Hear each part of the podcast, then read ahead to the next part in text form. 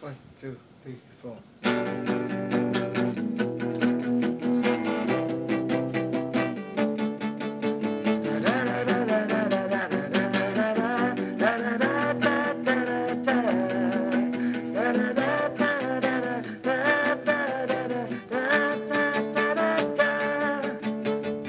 欢迎收听每周更新的反派影评，大家好，我是新嘉宾乌潘潘。我是胶片，我是波米。今天请到了一位新的女嘉宾，是在微在呢担当这个编辑工作。最主要的是，她其实是今天这个片子的一个重要主演的铁杆粉丝啊，所以我觉得我们今天也来引入一位粉丝的视角。然后除此之外呢，还有我们老的嘉宾胶片。胶片除了原来是甄子丹的自传作者之外，除了这个 看电影杂志的编辑之外，他其实还在原来跟看电影一个集团的香港电影现在已经不存在的一本杂志，曾经常年呢担任策划。今天呢，我们在七月初来聊这样的一个许鞍华的电影，不仅仅是来说《明月几时有》本身，也以此为契机呢，正好大家都在现在谈论的一个话题。香港主权移交二十周年，也会在外延环节来着重的提及。当然，还是那句话，没加公众号的，欢迎大家在微信公众平台搜索“反派影评”四个汉字。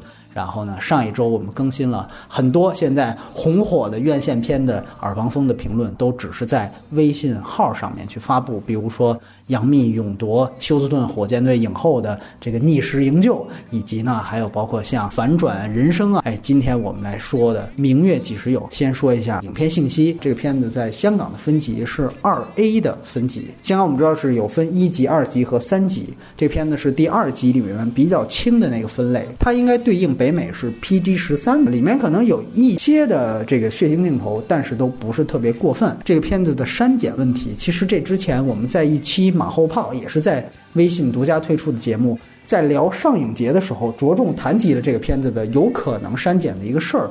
当时是因为在上影节这个片子原定是开幕片，结果临时被撤换。当时有传言会不会啊撤换掉这个片子里面的一个比较敏感的一个人物啊？其实我也不知道为什么就是算敏感人物，就是叶德娴的戏份。但是从最后的成片来看，他的这个戏份应该说是比较多的，也是比较完整的。而且我在对比了大陆的发行时长跟香港的时长都是完全一样的啊。这个片子看了发行通知是发行两个版本，粤语版跟国语版，但其实是这个片子在中国大部分的地区，就电影院选择排映的都是国语版，所以就我就会怀疑会不会真的因为叶叶德娴那个改台词了。反正从北京来看，像百老汇电影中心、卢米埃，这是基本上有港片一定会排粤语的，包括像博纳他自己的电影院。你知道博纳之前他发《一念无名》的时候，他是粤语单发，连国语版都没有。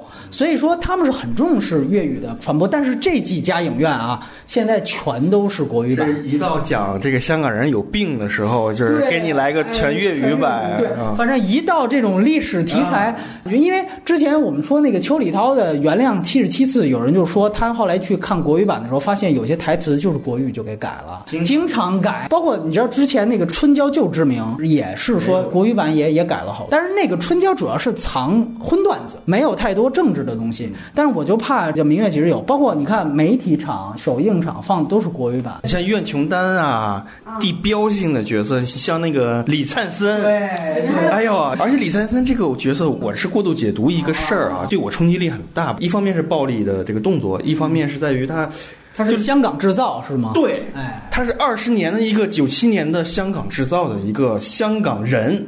二十年之后，他演了一个这样被一个合拍片时代一下这个台湾红起来的这个，就这种时事，你知道吗？就反正我会过度解读一下这个东西。有意思。还有前面那段吕良伟他们那段商量也很突兀吧？包括有几个小孩儿，就是那个什么梁家辉小时候那个角色，中间还有许鞍华，也是用非常蹩脚的这个国语来说的，这这都是就是让人觉得很奇怪。对，然后最后片尾是没有彩蛋，也非常好，它是一个二 D 的电影，这个片子。的国别就是中国，呃，出品方就是博纳，导演刚才我们提到了是华语最有名的女导演许鞍华，编剧是原来跟徐克一直常年写《新龙门客栈》啊，写黄飞鸿的一个武侠片的大陆，在八九年的时候过到香港的一个何继平，也是一位女的编剧啊。之前可能大家更熟悉，她跟陈可辛还合作的《投名状》，呃，主演就更有意思了啊，周迅和霍建华，同时还有彭于晏。当然，许鞍华的一个御用的老戏骨，也是今天我们请到吴潘潘的原因啊。这个是叶德娴的粉丝，叶德娴威尼斯的影后，在这里面有重要的角色的饰演。另外还有像饰演矛盾的郭涛，以及去年的金像奖影后春夏。当然还有一些比较客串性质的，演矛盾的夫人的蒋雯丽啊，包括还有像这个开场就一晃而过的吕良伟和李灿森啊。包括还有像大家非常熟悉的这个文化界的公知梁文道，对吧？在这里面都有这个少数戏份的客串，哎，这个是非常有意思。当然，这里面还有另外一个彩蛋式的人物，就是梁家辉了啊。他其实跟所有的人都不在一个时空里。这个片子的首映日，其实大陆还要领先于香港，香港到现在都还没上映。大陆呢是七月一号建党日来上映。然后这个片子刚才其实提到了，是上影节的金爵奖的主竞赛参赛片。最后呢，也是颗粒无收。咱们那于老板在发布会上愤愤不平来着。票房方面呢，我们录的还是星期六的晚上，所以呢，应该说是头。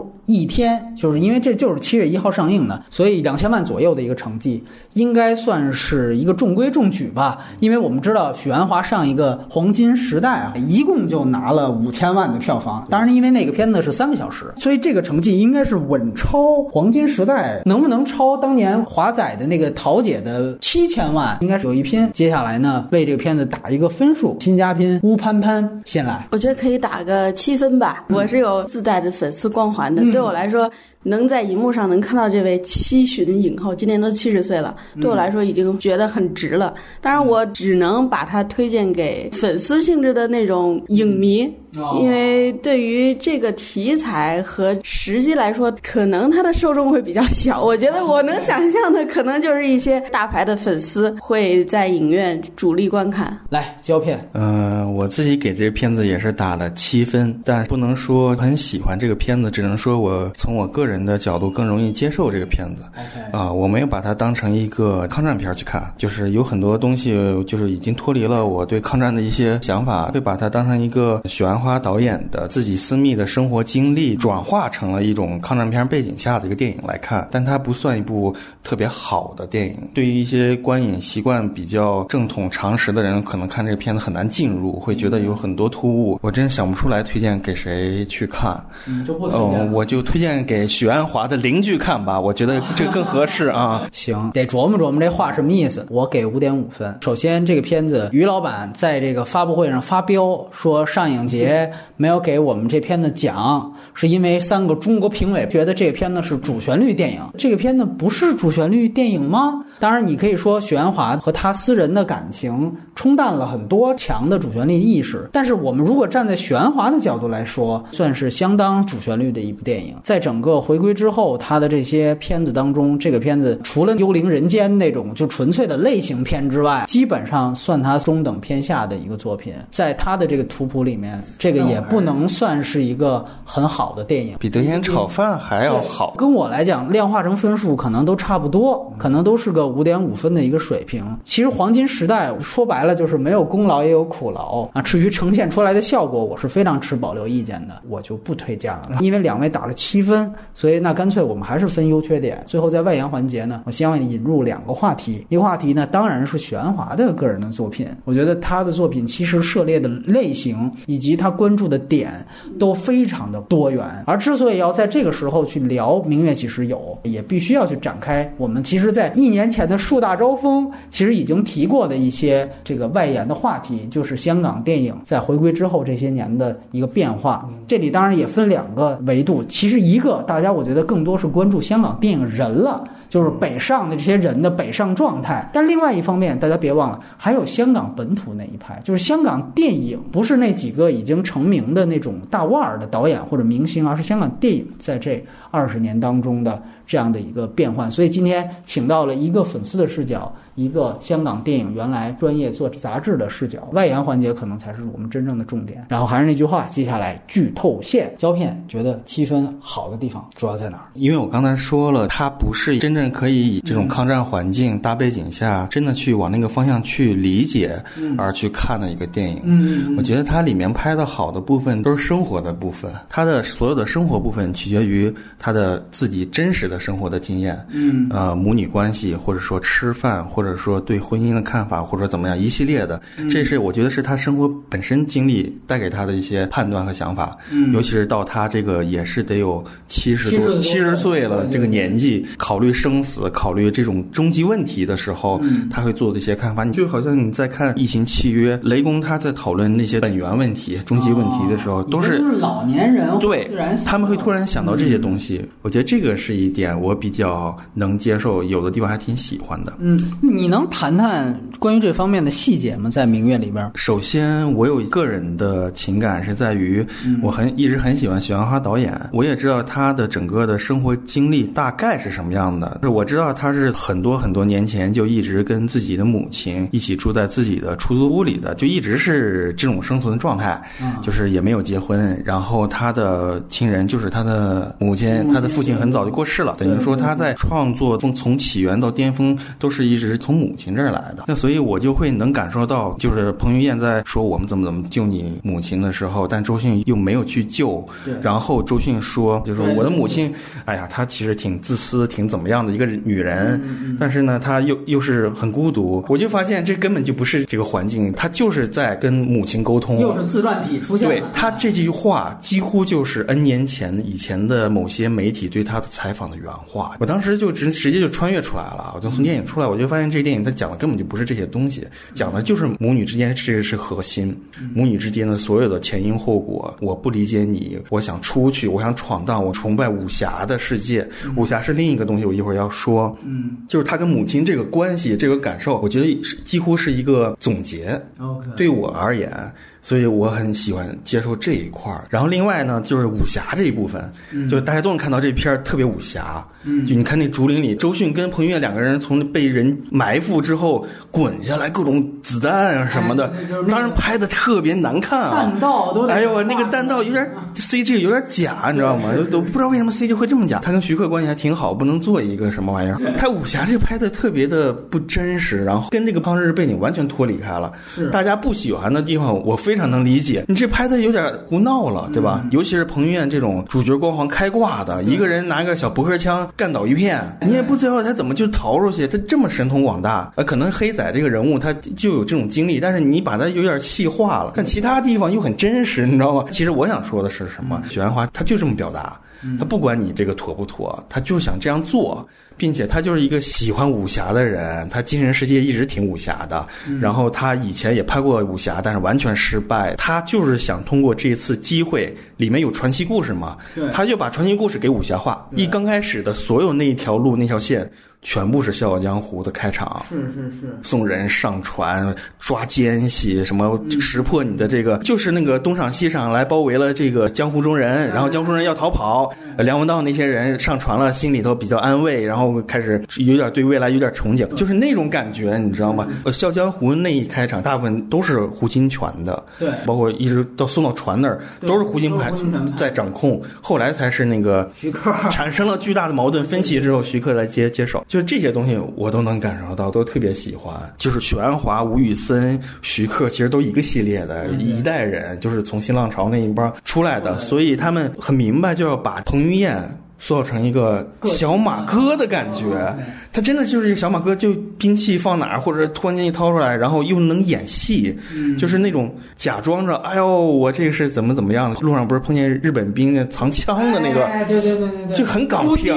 特别港片儿。你 就一般你要写实化的话，首先那个日本军不可能那样的脸夸张的夸张的脸谱化的那种过来唱歌唱歌哎，然后那块儿又过于戏剧化了，对吧？对对就是特别失真。但是就是许鞍华不 care 这些，他就是要这么拍，他就觉得就是我很久没有拍老港片了，大家看的有点尴尬。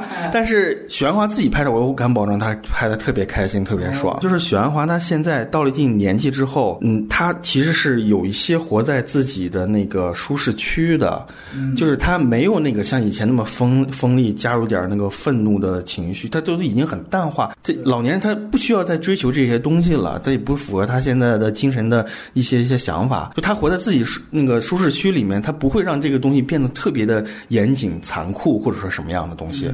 我觉得他有这一层的情绪在，就就会导致成这种结果。但是我是从许鞍华现在的变化和现在的那个情况去感受这部电影的，所以我就能接受。按理说，如果换一个人导演来演拍成这样，我觉得也是崩溃了。但是我从许鞍华这儿，我反而就能接，这是一个强词夺理，但是我就是这样，对，有点粉丝情绪了，说白了有那么一点。哎，对对对对。得，你把另外一个真正的粉丝的话，啊，我当然他不同，他是叶德娴粉丝，呃，来看看您这七分是怎么给的？我们的乌潘潘，哎，有请。这七分还用说吗？就给他一个人的，就是说我是不 care 任何其他的东西，我只冲着这一个人去。就是我能注意到他表演还跟当年的桃姐的时候是一样的自然，而且比那个时候更感觉好像又高一级。然后再从他脸上的那种，许鞍华大概是很爱他的，给他的特写非常多，我觉得不亚于周迅。就他脸上的那种细微表情，他跟周迅对戏的时候那种。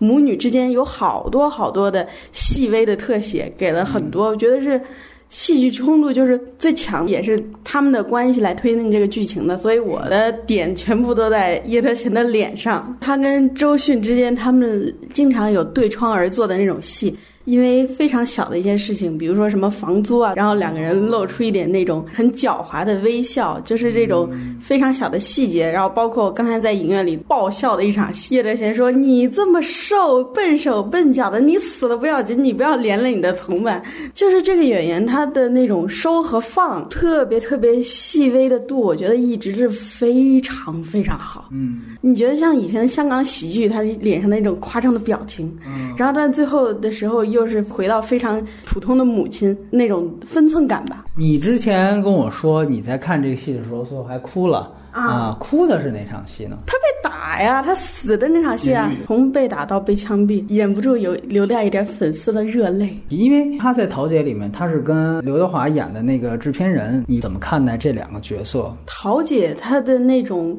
情感度更加的复杂一点儿，她其实是算是他们家的一个仆人，但是最后他们已经转化为从一个不是亲情，就升华到那种比跟自己的妈妈还要亲的那种很微妙的一种关系，就是这个度更加复杂一点儿。这个里面，她这个母亲的角色是一个通常的有一点自私，然后她很爱自己的女儿，她有一点小聪明，然后最后又如何舍生取义推动剧情。但是对于叶德娴来说，就是一个很平常的一个发挥，但桃姐就更加高级一点。他演过比这更癫狂的母亲，也演过比这更惨的母亲。法内情大结局，笨小孩，还有一些非常癫狂的，像《逃学威龙》里面的那个女警察高官。就叶德娴这个人，就是嗯因为一开始有很多风波，就是你会集中在他这个人物人物身上，但是反而一刚才那场戏，我差点认不出来他，太瘦了，你知道吗？瘦到就好像是生了一场大病，就他可能有很多历史，我感觉他就不想再表达了，我觉得他的历史好像就没有了啊。交代过一小段，你为什么不去找爸爸？记得吗？然后说，我害怕你爸带着你大妈来过来找我们，管我们讨生活。最后周迅还说，他原本是姓孔的，大概是从一个破碎的家庭里逃出来的。这母女俩在这个孤苦伶仃的地方讨生活。就是他为什么要怕这件事儿呢？就是他肯定得有，如果人物小传对人物小传，你要置换到许鞍华真实生活的话，那他母亲是日本人，对，那作为一个日本的母亲，她是许鞍华是十几岁之后才知道他母亲是个日本人，他当时很不高兴，就这种那个情感有一点情感落差嘛。你从小的教育是这样的，你也知道香港的历史，还有东北的那段历史，她身上隐去了很多东西，就是你必须自己通过脑补、题外话去了解这个人物。他看上去他什么七大姑八大姨不想来。感觉是一种自私的状态。其实说不定他的是因为身份呢。反正这个人物很有故事，然后他把这种给写在表演里了，有很多的想法和有很多的原因，可能不足为外人道，把这种感觉传递出来。再问你一个问题，你觉得他和叶德娴之前塑造的哪个角色更加接近呢？新少林五祖里面那个千手观音朱小倩，她演那个邱淑贞他妈。就是我替我的女儿就义了，对对对，就是这样。那个相当于她更加癫狂一些，里面有一些很香港的那些打闹的戏，几个小孩跟她互相整来整去啊什么。那个时候呢，她就是纯一个邪星一般的存在。《明月几时有》的表演里，她也有几分邪星的成分，让人觉得这个老太太身上人格和能量其实比年轻的那些都复杂的多，好玩的多。嗯，这只是发挥了他以前小小的一点功力，但是他后面的那种严肃起来那种英勇就义，包括在床上被识破的那一场戏，或者是在郊外虚的时候那种表演感情，都是比以前那是深得多的，复杂多。就你很少看他做一些别的一些女性角色，我印象中《飞龙猛将》吧，就是那个成龙那个成龙洪金宝哦，他演洪金宝的那个女朋友，就是他很少演这种角色，就是好像他还在那个尔冬升的那个《颠老正传》有他吧，他演的一个调查那个流浪汉的一个女记者，反正就是他只有那个时间段演了一些。这样的角色，他甚至于好像是在同样的时间段里面还演，就像什么少林五祖啊，我记得他还有跟刘德华、张敏演过一个喜剧《与龙共舞》吧，他演张敏的母亲，那个母亲就比较自私八婆，喜欢各种占便宜啊，是那样的一个小小市民，他善于塑造的都是那样的一个形象，很少能演女主角，基本上就是叶德娴了，就没有其他优点了。我觉得美术还不错，大部分都是实景，没有搭景。那我来说一说缺点呗。你别看胶片，他给七分来谈优点，其实他已经提到了很多这个片子存在的问题。其实你会发现，这个片它一共分三幕。应该说，第一幕就是营救，把矛盾啊、梁漱溟他们就给救出去了。那一段是很武侠的，就像你说的，有竹林，而且呢，当时我在看，你就记得说要用到曾大哥的人脉了，就到那个说我们要借道一用，说借道你得给钱呀、就那个时候你典型的，就原来有一个片子，就是古龙的小说改的成龙早期的片子，叫做《飞渡卷云山》。我当时想的会不会啊？因为我开始不知道它是三幕，如果就以这个旧文化名人为主线的话，那按说我就想会不会是一个飞渡卷云山？后来其实陈可辛跟陈德森拍的《十月围城》也是套用的古龙的那个路数嘛，就是过关式的。热血漫画《十月围城》是这个片子，其实更早，他要追寻的就是古龙那个时期的武侠质感。我就想，那那这个其实是一个很完整的脉络，但是后来发现，大概是影片前半个小时，这就救出去了、啊，这就没了。对，所以直接就开始进入到第二幕。那第二幕基本上我们说就是以铺这个呃聂德贤跟这个周迅的这段关系，主要是讲周迅是怎么样被这个彭于晏给加入到了革命的这个队伍中来。第二幕我觉得是围绕周迅，包括他参加婚礼啊，顺便铺垫了一些像春夏那样的边边角角的人物。然后第三幕可能是在讲叶德娴这个人物，就他的被抓的那场戏很完整，然后在监狱里面袒护年轻的这个革命者，然后到最后英勇就义。那周迅跟彭于晏他们那营救戏，其实你会发现在第三幕也主要去衬托他，就像胶片刚才说优点的时候，就是周迅在营救的时候，其实也在说他母亲是一个怎么样的人，包括他的抉择。那也就是说，第三幕其实是围绕着叶德娴，所以我发现这三幕基本上在我看来是很分裂的。你即便把它当成一个，哪怕黄金时代。它基本是围绕着萧红一生吧，基本上你还是围绕着一个人。但是像这一个片子，你第一幕其实是一个事件，营救是一个任务，但是你后面两个呢是以人物为主了。这个说白了是一个偏题和跑题，而且你哪怕去看它具体三幕，我觉得除了第三幕就还能看之外，第一幕的营救一。胶片也提到了，主角光环太强了。彭于晏这个开挂，那那说白了就是跟咱们上次聊的那个《极速追杀二》一样，那就是基努里维斯在那儿哐哐哐就个手撕鬼子。你说他不主旋律吗？那给你扣这帽子，那是有点活该，是因为。您这个那几段这个杀鬼子的戏，那就和那个电视剧那有什么区别呢？它就是有很强的手撕鬼子。第二呢，整个这个营救戏拍的也不够惊险，光环太重了。对，你这个你你哪怕你看《十月围城》，甄子丹是要死的，那中间死了多少人？那虽然是个群戏，但是基本上能挂的全挂。也就是说，你必须得营造出足够的惊险，包括那种街头暗号的喜感，就是类型片东西又出来，什么家里是不是有江西佬，是不是在江里？对李灿森那个啊，哎呀，其实这不是龙门飞甲的编剧吗？哎呀，我就想到是吧？电知真假，我觉得整个香港影史最可怕的暗号。你不觉得这个江西佬这个暗号也挺莫名其妙？对，说什么？但是而且你记得啊，就是说你再回去导那场戏拍的也很不好，就执行度很差，在于那李灿森有问题了，矛盾想试他，然后就问了他一句，然后这李灿森按说你作为一个很牛逼的一个特务，你应该马上就知道。这是试探我呢，你就感觉他就是要那种滑稽感啊，说啊江西人啊，我想想啊，就是那种马上哎对，马上那种喜剧表演就来了，你这紧张气氛就完全冲淡了。最崩溃的彭于晏上来之后呢，问他第一句，江西佬矛盾是没反应过来的。你这里面难道不应该有一个哦，你没接得上，我马上刀往你脖子上架一下，就你这是危险感对吧？得出来，你得有这么一点紧张性。你看彭于晏还，要不你再想想。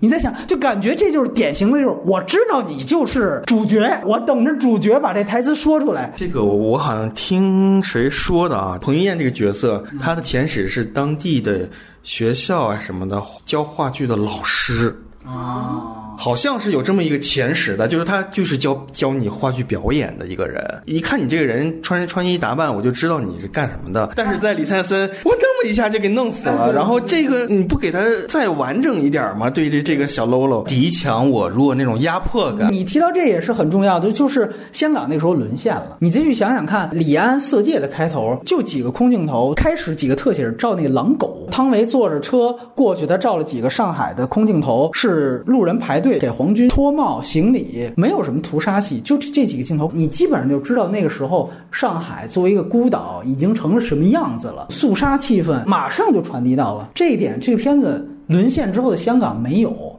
就像你刚才说的，就来一个日本小队，还是特别喜感的，找一大胖子，特别像原来小兵张嘎还是那个片子里边有那种吃西瓜的汉奸，然后那种戴一个圆眼镜的那种，这个其实就把你的所有的这种紧张气氛就冲淡了。另外一个就是说，如果我们从一个于东的话来讲，就是我们这还是一个宇宙的一个单集电影，从这个智取威虎山开始铺后边的什么红红海湄公河，对，然后我还有红海行动，这不是我再来一个抗。日是的等于这是我的一个红色宇宙的其中一环。那如果从这个类型片的角度来讲，这片子完全是分裂状态。你到底要哪个类型？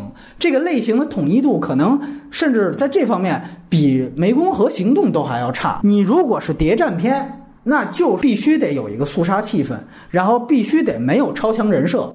如果你要说我这就是一个呃比较喜剧的东西，那你可以说有死爹的这种梗，但是你最后那英勇就义你就别起范儿。就这个片子在类型方面基本上是挤挨不靠。玄华确实是特别难拍类型片，他以前的类型片都挺挺灾难的。我唯一能看到他的所谓的类型片，可能就是姨妈这种喜剧，对讽刺性讽刺，但是他还是基于生活嘛。对，同时他也其实其实《女人四十》也有喜剧成分。嘛，对吧？你这个就他以往的类型片，他也不是没拍过武侠片，特别难看，《书剑恩仇录》灾灾难级啊！这个东西他从来就没有呃控制的那个经验存在，除非你拉来徐克，拉来谁黄建新来做监制，你把把关什么的，但是又不需要，他其实根本就没往这些方面去想这个，你知道吗？所以就造成这种结果。他其实想拍的就是说一个女孩儿。呃，代嫁，然后，但他没嫁的时候，他遭遇遭遇了一场革命，然后他憧憬这个世界，憧憬游憧憬这个游击队，他天天盼着我将来因为游击队，我将来又可以读这个矛盾的书什么的，就很天真，你知道吗？然后容易被洗脑的这么一个人，然后同时他又是希望能，就是跟武侠一样啊，这个大师我那活下来将来这套武功我还能学，就这种感觉，你知道吗？就是他只能是以这种想象去铺这些其他的东西，但是实际上用类型片框架的话是灾难级的。对，其实说白了就是说它的核心矛盾不够明显，核心人物不够突出。你现在回去去想，刚才说了黄金时代是以萧红的一生为支线。虽然那也是一年代戏，那更早以前，桃姐其实更清楚，就是以刘德华和叶德娴这两个人物的关系。其实这个关系里边还有侧重，就是以桃姐，她名字就是就是以叶德娴这个人本身。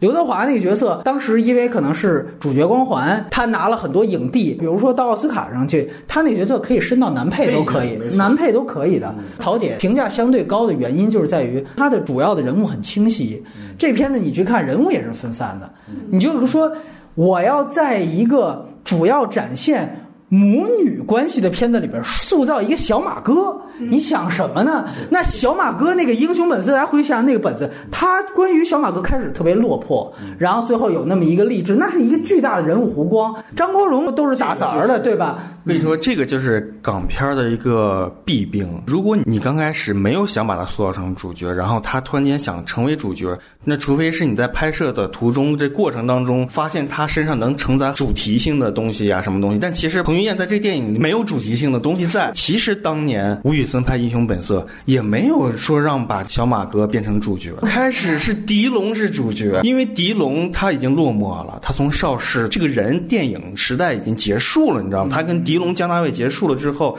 他不行，他要拍一个就是那种英雄重新那个振作的东西。摔跤王，哎，对对对，类似这种励志，所有人都明白，包括当时监制徐克也都明白，《英雄本色》第一主角就是狄龙，然后怎么怎么样，突然间小马哥窜出来了，因为这个人物承载的东主题太大了，他一下把另外两个人全部淹没了。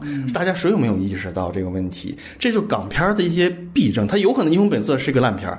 但结果他的情感力量特别饱满，他就成功了，成为一个好电影。周润发告诉你，当时周润发拍了好几部许鞍华电影，全部票房完蛋。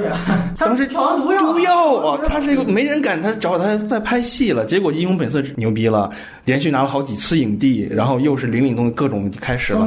我靠，那就厉害了！整个就是香港影坛怎么样的？所以说。换照现在这个《明月几时有》，这个问题就来了。本来港片就已经逝去了，你知道吗？你还在用以前的创作思维来去用现在这个东西，肯定现在观众无法接受你这种方式，很多主次不清，混淆在一起。而且我谈到一点，就是他跟《英雄本色》不一样的，就是那毕竟三个男人。他能串起来，对你张国荣、狄龙和那谁是义父，知道吧？你这是母女矛盾和彭于晏，大家还别忘了，这里还一霍建华呢，这里还一霍建华呢，咱们别忘了后边霍建华还铺人设呢，还跟那个日本的大反派永濑正敏介介绍卡斯的时候还忘提永濑正敏，是想把这个人物串起来。有一场戏，阳台是给他吃吃那特产糕点，对对对，对，让那个母亲看见了，然后他们就三个人之间好像。似乎要产生关联，嗯，但是太难拧了。就是你放在那场戏之后，跟往后的关系，其实彭于晏又抽离出去了，又没有意义了。霍建华跟永濑仲敏就完完全全又是另外一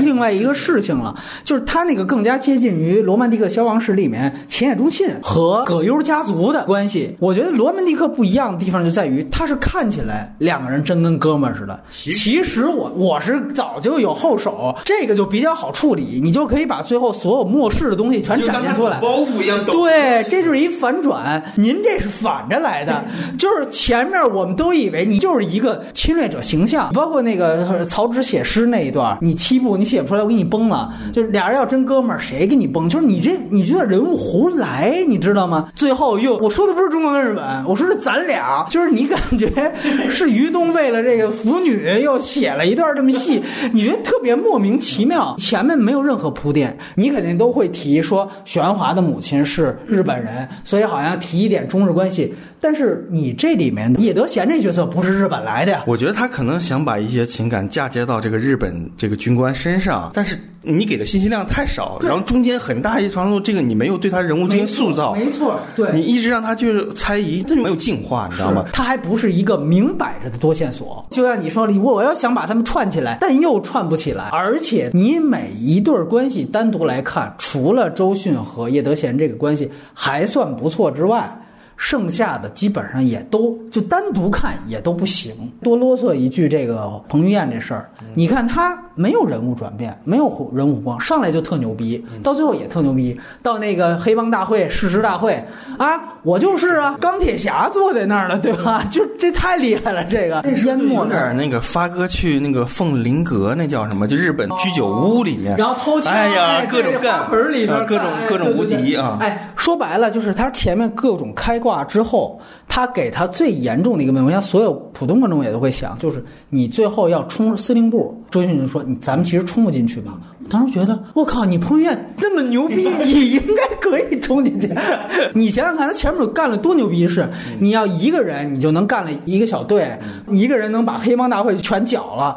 那你带一帮兄弟冲司令部，我觉得端的没问题的。这不就是吴宇森说白了，最后呃拍赤壁，我这一个小分队进去，我就曹营，我就能给全能给你救出来。中二就中二下去，我最后我就冲进去了。我还期待这一幕。对，我也期待这一幕，我也是一，我以为这一动作片高潮，结果到这儿去对我们确实冲不进去，哎呦我操！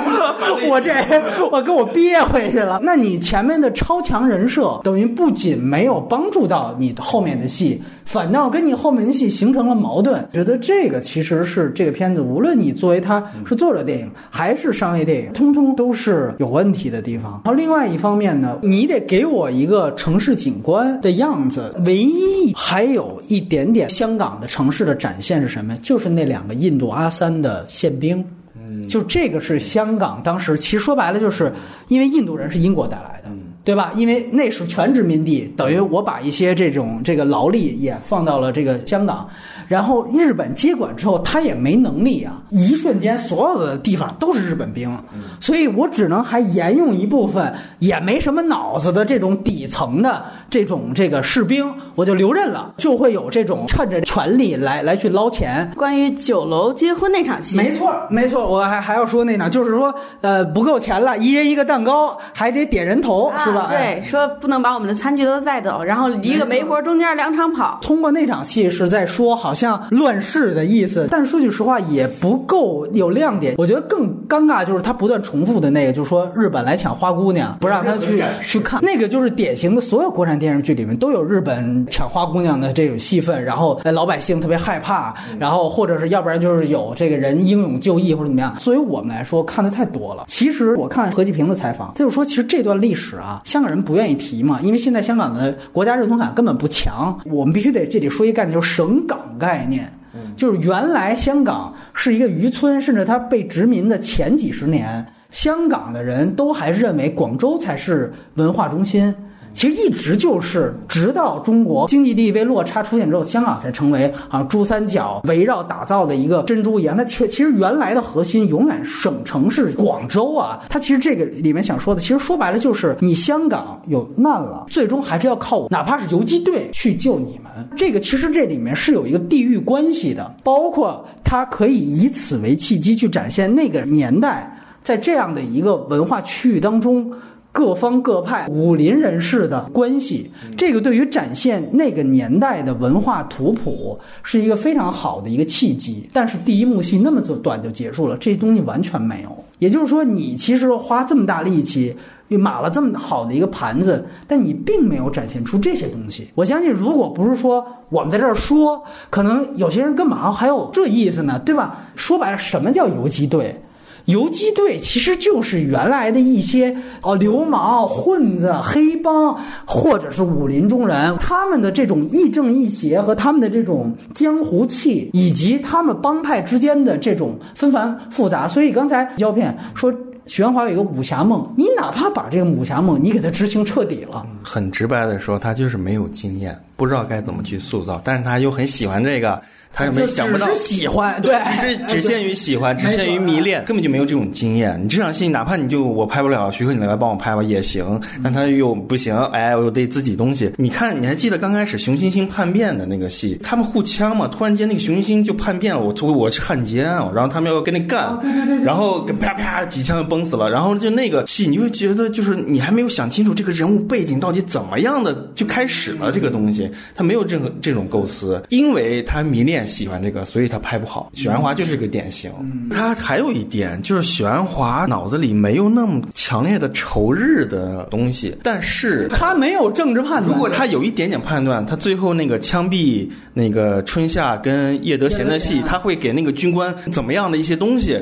结果那个军官那镜头都抽梆梆两枪，那个什么都没了。确实是。那我们交换一下意见。呃，刚才其实胶片已经谈了不少缺点了。潘潘这边，我回想整个电影的时候，就前面半段关于那个营救那个戏份，我以为是一个很民国，甚至有点黄金时代那种人物群像都要带出来。对对对后来看完一想，哦，前面还救过俩人呢，送走了，我都完全忘了这俩人就干嘛用的，就完全就是他喜欢这个也喜欢这个，什么都想混着去掺杂这一点。其实最擅长的还是人物之间的内心矛盾和关系。嗯，就是最后会散乱，就觉得什么都有，什么都想要，但是并不能成全一个很完整的东西。包括周迅有一些戏，就是中间有一场戏让他酝酿眼泪，然后眼泪如何滑落，那太长了，看得我就有点已经很索然无味了。然后包括霍建华的表演，他在日本人那儿，他如何传情报，如何跟那个日本人有一些小激情的东西，停留在一种非常空洞啊，我只要展现出我的侧脸就可以了，就就这样的性质。霍建华是太灾难了。在每一部电影里都很灾难，对对对。面对三个杨幂也是可怕的灾难。他还有就是说，就是周迅啊，这么一个核心的角色，我感觉许鞍华没有做到很好的控制和调整。我觉得可能就一个原因，就是他到自始至终不知道该怎么让周迅演到自己同龄那个年龄女性的一种。体态或者一种判断一种样子，他没有给他找到一个好的定位，而周迅可能也是没有太顾及许鞍华的这种要求。我觉得他演的这个东西就是很像他自己来的。周迅之前的周迅没啥区别，但是跟之前许鞍华的女主角挺大区别的。就是我是通过什么时候啊？是通过黄金时代的时候，我感觉许鞍华可能在片场对于演员的调教这方面，可能由于他年龄的衰老，他的经历。或者说，他对于现在大陆演员的控制、语言方面，就你讲不透啊，是不是有巨大的问题？还是说，就是这些演员就不成了？就是说，你会去想想这样的角色有没有呢？你看，从《刻图纠恨》开始，张曼玉也演她自己。说白了，呃，她到了快四十岁的时候，她拍了《女人四十》，让肖芳芳演她自己，相当于她自己。再到她老了，《桃姐》里面让叶德娴演他自己，就是都是他自传性质的东西。你感觉对于香港演员，他永远能够掌握一个很明确的一个。想要的年龄段的位置，对，因为许鞍华就是一个生活流的导演，所以完全是靠生活经验来支撑他这个判断的。明月其实有三个主演，全都是说国语的，彭于晏也说国语，霍建华这俩都是来台湾的，他怎么去了解这个这这这些东西，沟通上的这些东西都没有。那他对彭于晏指导特别的简单，你去看再看一遍《英雄本色》就行了，你就来呗，他根本就不需要去指导了。而且彭于晏其实我觉得就是这么演的，你看他给到。什么别的了吗？除了周润发以外，没有。霍建华这个就是，我觉得就霍建华就是不太理解这个到底是这么复杂的历史啊。我又是一个面对一个日本人啊，他怎么就那种感觉？他他不明白，你知道吗？他这理解能力非常有问题。你看他很多最后表演那种复杂的东西，他呀，就是说说白了，他就是黄晓明。你不觉得吗？他有很多戏跟黄晓明的角色很像，想演的特别有深入，然后把那种尴尬都给传递出来了。黄晓明有的时候如果碰到一个懂行的导演，他还能做一些改变。你还记得在《风声》里面啊，他演一日本军官，哎，陈国富就告诉他：“你这个你得破坏你自己，你太帅了，你得破坏他。咱们给给给你加点什么东西吧。”然后他们商量加一个擤鼻涕的动作，总是。哎，就是这种，哎，就就这种很很很丑，很丑。但是突然间这个角色好像就成立了，你知道吗？但是霍建华身上完全没有，很干净，你知道吗？许鞍华不知道给他加什么，完完全没有，就这种让他演那种被压迫的那种情况下，他就。没有任何表情能够反映出来，让他念诗的那个拿枪要杀的曹植那段，我的天哪！然后还有就最后要砍他的，然后把他砍倒在那儿，想要那个策反，你没有更丰满的东西了。不知道是为什么要找他，可能有很各种各样的原因在，但我觉得真特别失败这个东西。这小孩的表演也很可怕，对，就是少年宫的，对，就是那个而且，那个屋外面刮风了，然后他就开始各种担惊受怕，各种这就表演痕迹有点，你拿以前港片的要求。球那种浮夸的那种表演，放到现在这个环境就很不对。包括那个前几年的新人奖叫王婉之那个女，在这里面演特别傻的那个革命的那个女孩，总是那种哎呀慌哎怎么办呀慌慌张张哎呀就那个表演痕迹太可怕。分粗的那个是就那女孩她的表演实在是有点那个太港片以前的那种东西了，就是生怕你不知道我紧张啊，生怕不知道我害怕。看电影的时候，旁边观众都是吐槽，你就不能小点声吗？呃，我们骂了半天啊，我。我最后说一下优点，就我之所以觉得他还能给五点五分，就是借你说王婉之这个事儿，我觉得他呢还表达了两个事情。是他对于这个革命的一点点新的思路。一个，我觉得他其实表达了一种革命的滑稽性，就哪怕你是一个很政治正确的一个抗日，彭于晏，嗯，就是还是《手撕鬼子》里边那种高大威猛的游击队长的形象。除此之外，你看，就包括王婉之这样的人。你包括像反派里面一打开那个周迅的那行李箱，说啊你肯定有埋伏啊，你赶紧走吧，就是那种你会觉得这段拍的莫名其妙。包括你记得后来叶德娴他其实上船之前他就被查出来了，但是那人让他走了，你会发现他这里面提供的一些人就是底层，无论是革命者还是伪军，其实他们都是没有政治观点的一些普通人。他把这种普通群像表达出来了，这种普通群像一直延伸到了革命者里面的，只有王婉之这一个角色。我不知道是不是因为他如果再往前走，比如说把彭于晏也给塑造成这样的形象了，他们过审就不能过了啊！当然你过不了审，我觉得还是黄黄金时代那句话，你就别拍。这是我觉得我一直坚持的一个特点。但是我觉得王婉之那个角色基本上还是延续了这东西，就是说。我们因为两方人手都不够，刚才其实提到了，你日本接管了香港，你也不能所有东西都是日本人，你只能用阿三，你只能用原来的香港的这些本地的平民，他们其实不知道英国人、日本人对我来说都是外国人，对吧？你这跟我有什么关系呢？我就该什么来什么，对吧？所以你会发现，他没有说想要害谁，也没有说想，包括你看那个阿三，最后虽然是他们发现了这个事情了，但是他们也是因为我要捞钱。去搜的这个身旁边那个另外一个印度兵跟他说：“哎，中国人可那什么了，一般他们都会把钱缝在那个衣服里，等于也是因为我是要谋财，然后歪打正着发现了，并不是说我们两个人工作特认真，都是为了自己那一点点鼠目寸光那一点点蝇头小利而已。那延伸到了革命者里面，就是王婉之那形象，你你看他其实最典型的一点就是。”这人开始特积极，也有点二。其实他已经很疲劳了。到了叶德娴他们家，直接就睡过去。就他非得要把他睡着了这么一个事儿拍的很具体。如果从这个角度来说，他跟我们传统的红色主旋律还是有一定区别的。就在咱们那里面，比如说地道战，也是有群众老乡，那都是一个个都是零零七，政治觉悟都相当高。但这里面它其实展现了一种革命的滑稽性。那这种滑稽性。如果把它带入到一点点，可能我觉得可以理解哭爹那场戏。但是呢，我觉得可能这种一脉相承的感觉还是不够统一。那到霍建华那儿就没了。霍建华就是纯属的是一个高大上的，一直都没有投敌叛变的，又帅的这么一个，就是他还是不够统一。包括周迅的，你说他其实容易被洗脑，但是这个东西还是不够。跟王佳芝对比，那就是还是挺英勇的，可能是。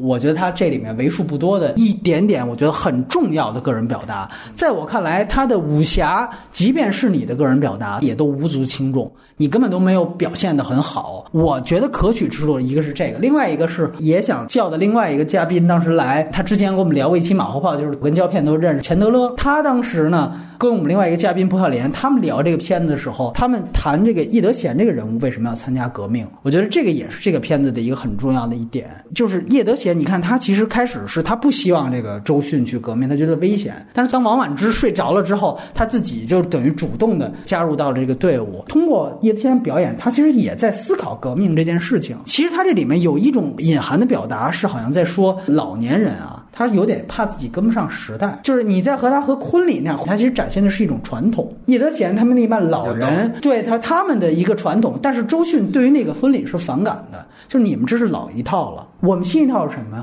我彭于晏一个更年轻的人来找我，我马上就加入了，因为这个代表的是年轻朝气。就是在一个叶德娴这样的人里面，他也没有大是大非啊，英国人、日本人还是什么人，我不知道他是哪国人，但是他们是年轻人。年轻人他们干的这些事情好像特别厉害，他们好像是引领时代。我女儿加入了他们，我不能落后，所以我也加入他们。这其实是一种结果，这种结果是完全客观的，他道出了革命的真正的本质。有的时候他就会裹挟进这样的人而且。我觉得他对人物性格其实也是相同的。叶德娴演的这个母亲，她一直很要强，你知道吗？哎，这种要强的性格在潜移默化的刺激他，想了解这些人。哎，怎么捅死个人走了，藏哪儿了？怎么他就想了解，你知道吗？对对对。然后他家境之所以比其他的那些亲戚好，可能也在于他年轻的时候的奋斗。有可能啊，当然咱们也不知道。我觉得这些东西跟他性格是统一的。你刚才说的特别有道理，这让我想到就顺理成章的东西。就有我有些朋友说，把他叶德娴又描写成参加革命，这太老套。其实我觉得咱们要从他的辅线那些铺垫来看，他最后能走到这一步。白了，我再说通俗一点，就是有点像爸爸妈妈们也要跟着来自拍、直播、玩微信一样。在那个时代，可能这个就是他们的那个年代的微信，也是传递信息嘛，转也也是群转发 转发信息嘛，对吧？这个就是他们的朋友圈。而且他一看，哎呀，这女孩子已经弱成这样了。我告诉你，我有更牛逼的想法。我告诉你，缝衣服里这个想法特别多。你再从结局往回倒，这就是这个人物的一个更大的悲剧性，就是在于他在莫名当中的、不自知当中的就被牺牲掉了。而且他肯定也是一个很有原则的人。而且你从这个角度去想，周迅和彭于晏观察了半天，最后决定不救了。还是那句话，我们先把大是大非放下，我们就以年轻人、老年这个视角去看这段情节。他们想加入年轻人，然后真正现身之后，年轻人又把他抛弃了。嗯，对吗？对所以这就是老一代的一种最终的一种宿命。你要说这个是许鞍华的一点表达，我觉得是非常对的。而非常肯定一件事，就是老年人对传统的坚守和原则性的东西，就是比年轻人强，这是他的一些想法。因为他一开始就跟周迅说了嘛，你死不要紧，你别连累队友。嗯他他被堆了，他使劲推王婉之，对不对？就是他这个原则性的贯彻到了，对吧？用生死去贯彻，对不对？对哪怕到最后。把春夏也给被他害进来了，他还得道个歉，我对不起，我害了你了。他这些东西是你像说的有光泽的地方，我觉得这个很完整啊。只是说呢，我觉得他作为任何一部电影，无论你作者表达，还是说你作为一个商业类型片，你应该表现得更清楚。啊，是你把老年人的那种天真和他的那种呃有原则和他那种无畏，某种程度上是无知导致的无畏。嗯，把这一点要有一个对比，那观众可能会有更多的观众明白你这个意思。什么方法呢？就是说，那春夏这个角色，你看这里完全鸡肋，你能不能在他身上加点？比如说他马上就投敌了，对吧？哎，这就都都是这老太太，哎，就主要就是他，对吧？他他是主要策划，其实不是，但是我把锅往你这儿推，哦，等于有一个不好的年轻人的形象，再加上你周迅那场戏，等于你的年轻图谱和你的老年图谱能够有更强的对比，那你老年人的这种不自知的悲悯性，可能就会突出的更强烈。你的这是一个类型片的要求。这老炮儿，对对吧？老炮儿，你必须得有一个那种飞车党，找一帮小鲜肉，操，都是哎，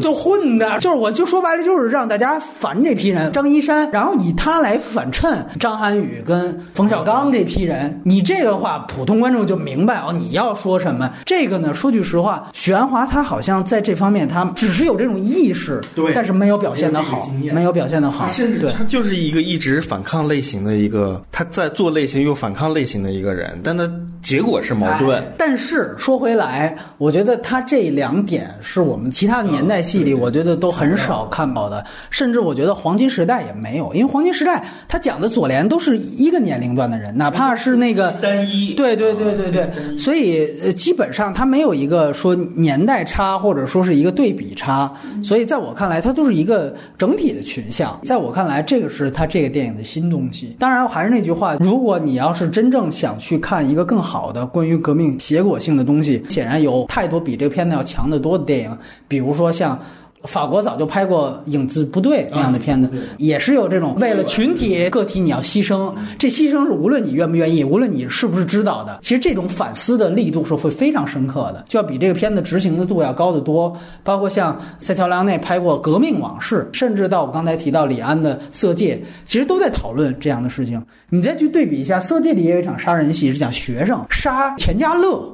再不杀开学了，对吧？你会看那场戏，就是完全跟李灿森这场戏可以做反比来看。那场戏就是怎么杀都杀不死，就是他其实展现了一群荷尔蒙膨胀，但其实你根本就不了解革命是什么东西。他把那种菜鸟感跟生疏感和他们的必然失败感，通过那场戏就写出来了。对，虽然秦家乐被你干掉了，但是被你如此死的这种巧合性的干掉了。你如果想展现革命滑稽戏，你就缺少这样一场戏。呃，你那个彭于晏放进来，就完全冲淡了你你的这方面表达。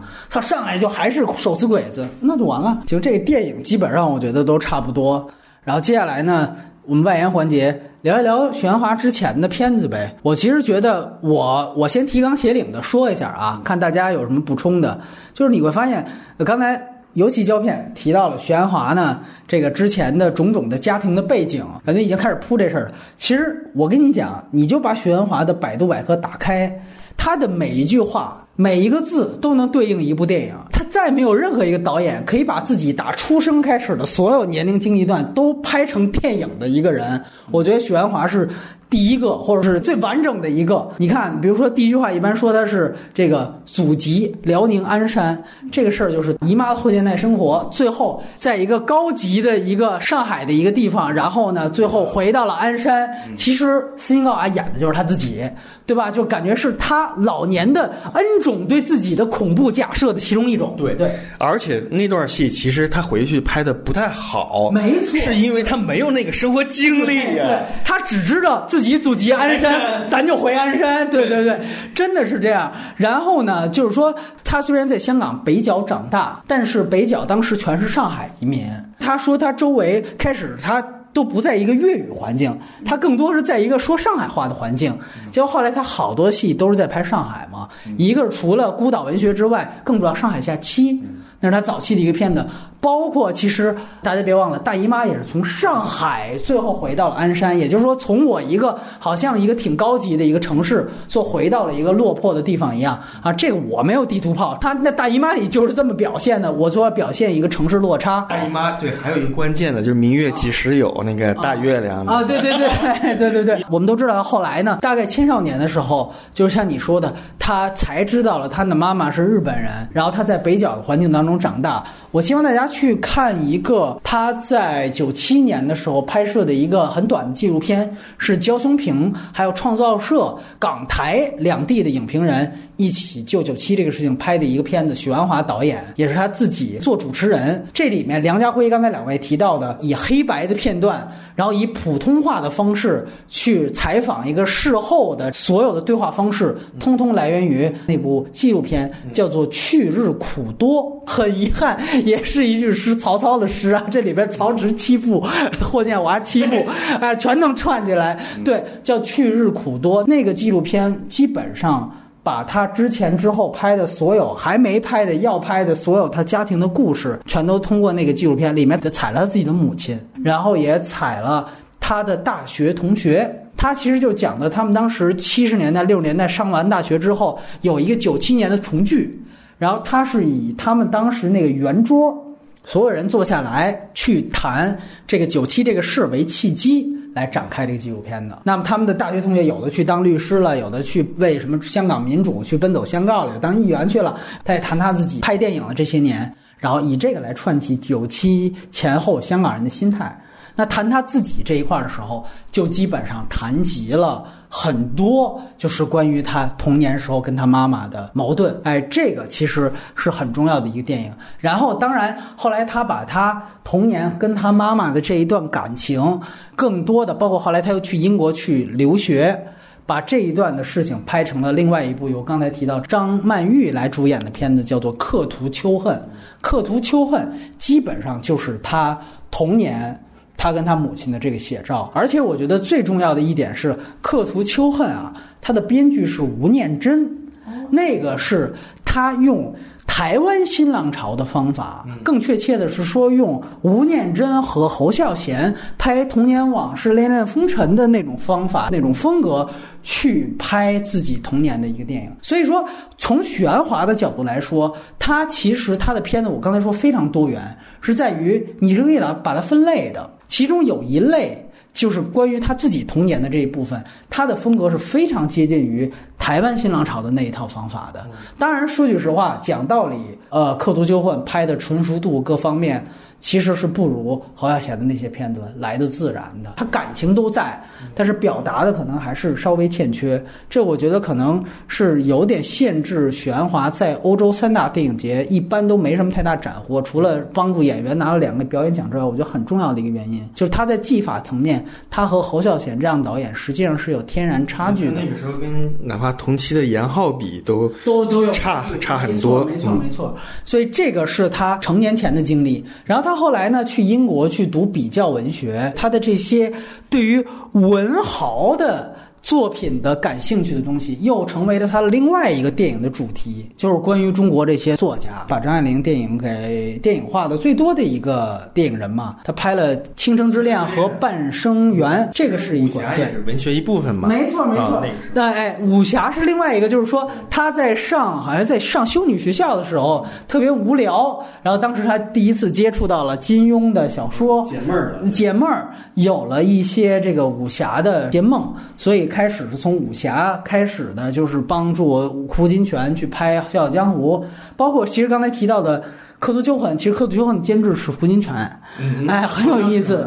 对，因为好像是投资都有关系的，就是胡金铨帮他拉的。包括很失败的《书剑恩仇录》，以及他的所有片子里面或隐或现的武侠的元素。甚至我们在底下聊的时候，就是大家如果记得，哪怕到天水围的夜雨雾，张静初跟任达华那一部，你都想到里面都有竹林，那几个竹林镜头拍的，我看的真的是私货加的一点都不加遮掩，对。我就是要加，哎，对对对对，所以说，呃，这个是他的一个算是自己兴趣爱好有一挂，然后当然还有许鞍华迷之性向，大家都说他可能是一个同性恋的导演，然后他也拍了一部分关于同性恋题材的关注，可能最近一部就是《德贤炒饭》，周慧敏和和吴君如，你会发现，就许鞍华把他生活当中的方方面面，自己母亲。自己的感情、自己的童年、自己学的大学专业，通通都发展为了自己的某一派的作品。对，当然这里边还有最重要，也是可能许鞍华我觉得最为宝贵的一方面的关注，其实就是他对于政治的关注。而某种程度上，我对于他这几部作品失望也是在于这儿吧。其实就是在他大概跟他母亲关系很不好的时候。这个在《刻图旧恨》里表现特别明显，就是他那里面说他爷爷奶奶还在省城，他们其实还仍然关注着广州当时文革的一举一动。这个我觉得就特别贴切，就是这个就是在他们那一代人里面，广州无论变成什么样，那都是我需要关注的文化中心。他在那个《去日苦多》里面，他谈到了一个观点，我觉得特别重要。他就是说，呃，当时香港它其实作为一个远东情报中心嘛。其实中联办在那边也办自己的报纸，大家都熟悉的大公报，这些属于左派。然后还有一批当然是港英扶植的报纸，就属于自由派。他就说，他成长的环境里面最不一样的一个地方，或者说最有意思一个地方，就是他从小就接受不同派别的观点。就同样一件事儿，你比如说文革，那港英那边的报道，那就是说你看见没有，这就是涂炭人性。但是《大公报》这篇报纸，就是你看世界的年轻人们，我们的共产主义运动正在蓬勃的发展，就是这个给予许鞍华这样的一批导演一个特别宝贵的财富，而这个财富是绝对大陆导演是不可能具备的，甚至这是大陆导演的一种先天的局限性，在于他从小就有多维的思考，他对于任何一件事情都是有思辨性的，这种思辨性很好的传递到了他早期的很多的电影当中，比如说。呃，投奔怒海，比如说胡越的故事，然后我觉得真正的巅峰是千言万语，就他把真正包括到这里面，我为什么还能提炼出所谓革命裹挟性？不是我过度解读，而是我一直相信，这是许鞍华一历来的判断，就在于他从小对于任何事情、任何一件大是大非，他的这个受到接受的信息，甚至都不是说两极的，都没有那么非此即彼、非黑即白。而是一种多维的，那还有比如说印度人办的报纸，它可能是一个很中立的角度，就他能接受到的信息是本来就是很多维的。但是呢，我觉得随着他年龄越来越大，精力越来越有限，这个所谓的多维的判断，又会导致了他到老年之后，他又没有一个清晰的政治主张，导致一旦北上这样的。潮流一来，他可以随随便便的就拐到另一方方去了。你像奥利弗斯通啊，他精力也衰退了，但是由于他在的那样一个环境，就是说比较可能是很正统的，所以你看他到现在他还斯诺登出来他还拍，然后还这不刚又去访普京那个纪录片又出来，就是他的原则跟他原来拍野战排没变，他一直是这个样子。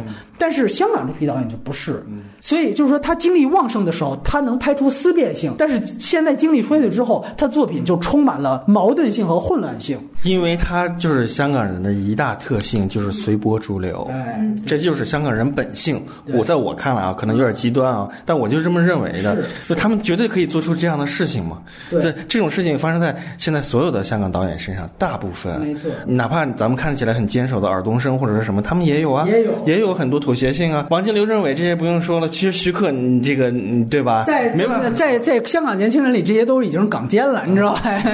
对，咱们咱们虽然说的有些极端，但有些性格，而且再加上说实话，他的年龄就放在这儿了，他没有以前的那么锋利的东西了。这是嗯，某种程度上对于这这他这样的一个一个女导演，就是一个真实的处境。没错，他的关注点早就不在这个方面了，他早就不在政治了，所以导致于他在。涉及到拍政治的东西，就会形成这种矛盾出现。对对，那没政治，那桃姐就没问题呗。那那拍到有政治的，就就会有这种问题。说说说句实话，他后来呢，把他其实政治是一个很具象，其实就是社会性的关注。他把他的人文关怀和关注社会这一面，到后来当他转接到一些具体的行为当中的时候，我觉得就还能出现他原来的水准。比如说《天水围》那两部。以及桃姐，其实桃姐充满了对于香港的底层、对于老龄化的漠视、老无所依的关注，其实是。其实挺锋利的那部电影，我觉得在叶德娴这个人物之外，你记得他在那个养老院吧？记得记得。然后那个说是有人来拍了，然后我来一慰问团，就跟咱们新连心一样，发苹果发什么的，哎好都欢乐，啪那个那个镜头一关，啊全全全收走。就你他这种对于这个社会的这种非常冷的那种漠视，你包括他好多镜头，那天很高级的地方就是桃姐说那边好像在加拿大给他打电话，我挺开心的吧，还挺开心的。然后那时候正在。放花嘛，然后故意不照那个烟花本身，他照那个烟花本身底下的那种余光能扫到的那种那个屋村的那个墙壁，就照在墙壁同时去接那个叶德娴说话的声音。他那个时候没给叶德娴本身。然后他就找那墙壁，一会儿随着烟花一亮，那墙壁就亮一下；一会儿变成红色，墙壁变成红色。就你这镜头就是什么意思？就是说这就是红色角落。现在烟花灿烂，对吧？但是这儿有一个已经被社会遗弃掉的一批人，是这种就很很锋利的东西在里面。这是他原来的东西。这也是他为什么跟母亲住一块儿的原因。这两个人是已经分不开了，形成了一个共同生活的共体了。就是他只有生活接触这个非常细微的面，他才能做到电影里才能表达出这个东西。没错，你包括其实《天水围》系列，它不就是关出的是香港底层的社会状态？那个我觉得其实是技法上可能都有一些缺憾，但真的难能可贵的就在于一个叫《日与夜》。那日与夜，你听这名字就是表达的是平常生活，所以就是通过报喜静这老太太。然后夜与雾呢，你听这名字其实就是讲黑暗嘛，对吧？就那就说的是家家暴，对犯罪家暴。其实也就是说，我一个展示的是很生活流的东西，另外一个我展示的是一个具体事件。就是夜与雾，你想起来，说白了就是后来翁子光的那个《踏雪寻梅》，其实有点接棒他这个意思。其实《踏雪寻梅》，我感觉就是年轻人的视角，他拍家暴或者他拍底层这种狗。咬狗，就是说，所谓凶手本身也是受害者嘛。就他拍这个事情的时候，你感觉他的思路和他的着眼点，就完成了好多玄华想完成没完成的东西。但其实那个两个好像套拍的一样那个系列，我觉得反倒是他原先香港就是风起云涌。社会变换，全世界焦点都在这儿，因为这是一个老的资本主义国家和一新兴的一个威权国家之间最终交火的一个前线，所以世界的焦点就在香港。我我是因为这个原因，香港本来就是一个大是大非的一个地方，所以我才去关注革命。后来呢，香港移交之后。呃，反正在战中之前，大家这个也就被世界遗忘了，感觉那好，我就去聚焦香港本身的市民生活。所以他的这一卦，我觉得是特别难能可贵的。两位也可以谈一谈，呃，你们最喜欢的，或者说觉得最不一样的许鞍华的作品，就看过的而言，你最喜欢的哪一部？嗯，胶片。其实是这样的，就是许鞍华以前那些政治社会色彩浓重的那一批片子，其实我的印象非常薄弱。哦，我只是后来去做一些那个工相关工作的时候，会涉及到去查阅或者看一些片段，也不是很完整。因为小的时候，说实话，看港片儿长大，你都不会去看那些电影，因为太沉闷了。然后我当时能接受的就是《女人四十》，我小的时候，整个九十年代能接受许鞍华电影只有这一部。哦，对，《女人四十》，因为我看得非常懂、非常透彻、非常明白这里面就传递的生活质感是什么样的。嗯，然后进入到那个新啊，哎回归之后，新千年之后，我可能还是就是日与夜吧。我觉得它其实？嗯，陶杰也是他很娴熟作品，我也很喜欢。但日月，我觉得他有一种探索的东西在，就是而且那个时候其实是个电视电影级别的一个东西。王晶只给投他投资的。王晶投了好像投了一百万吧，好像对对也就是那么点钱，就 给你拍个这个东西，然后做一些表达。我觉得当时我觉得跟所有的那个香港电影的创作都不太一样。你觉得它最不一样的地方在哪儿呢？我觉得最不一样的在于它，因为《女人四十》是充满戏剧性的，对，《女人四十》更接近李安的父亲三部曲。哎对对对，有戏剧性，有生呃生活派，就那种东西。但是那个日月，冲突有和解。日月它也是生活派，但它没有戏剧性，它完全瓦解掉了。它让你看到一个隐患、一种危险、一种那会趋于不好的东西藏在里面，但它没有有涌动。呃，有这种感受，但它没有出现。我觉得这个就是一个很好的探索，这个是一百万港币的探索，就是这样的电影，我觉得特别好。嗯我觉得当时在我看来，就是当时是拿了一个金像奖的最最佳导演，最佳最佳导演。是最佳导演，我我觉得就是说，比后来呃桃姐看的是心里头能回到以前许鞍华小的时候那种印记在，嗯但是日与夜是你在不断的就是说参加工作之后，开始对它进行一些解读或者说什么的时候，日与夜是最合适的一个节点。对于香港电影来说，那后来也就没有拍日语这种东西了啊、所以说它就是一个当时的一个一一个，我觉得在我看来相当于实验的东西，它给香港的年轻的那些导演提供一些想法、一些信息。你怎么去在一个一百万的以内的东西，你去找生活的一些需要放进去的素材是什么？哎，那就很奇妙，你知道吗？你感觉它没有戏剧，就就好像充满着戏剧性。你感觉那个小孩儿，我操，马上要变坏了，你知道吗？但是又没有变坏，时刻就有有一种东西潜藏在这里面，就对这个社会的安危和他的将来的演变，我觉得那个是特别好。嗯，在我看来啊，呃，来，吴潘潘，对我有些人来说，可能也就这三部：《女人四十》《日与夜》《桃姐》啊，包括《今天几时有》，嗯，男人四十你看过吗？没看过。哦，日与夜，我天呐，我都就完全忘了，我就记得是一个很平淡的一个报警的故事。我现在完全能记起来日与夜的细节，就是吃香菇，完全不记得，包括这些暗流涌动。你们跟我看的是一部电影吗？当然还有 《女人四十》里面吃烧鸭，哦，《桃姐》里面吃牛舌。哇，哎，这这关注点不同，就这样。太好了，这个。就是把许鞍华又提炼出来一个关于饮食文化的饮食文化。三部曲，哎，对，饮食男女，哎，除了吃牛舌，还有之之间桃姐做一条鱼啊，对对对对，还有香港那个市井的小生活，他拍市井，我觉得真的是非常好看，让我觉得。对，有一次去香港，专于专门膜拜了那个养老院桃姐那个，哦，是吗？啊，就是他拍摄的那一家是吗？对，是特别惨是吗？没有没有没有，我就我就没有进去，我就在门口给我瞻仰一下。瞻仰了一下，哇，叶德娴拍过戏的地方，啊，就是这样。呃是在哪儿？是九龙是吧？那就不记得了是吧？呃，还真不记得了。杏林护老院，那包括像他在大陆拍的，像《玉观音》，很多人可能不记得，包括《姨妈》，对，包括《黄金时代》，你都看过吗？因为观音和黄金时代看过，哦，嗯，你觉得呢？都不记得了。我记得。嗯，就是只是平平而已，就是他到他陌生的那种环境，就会显得有点那个局促，有时候甚至很尴尬，这就完全失去了那种他那个很自如的那种魅力。嗯嗯哎，包括今天我就甚至觉得就是在。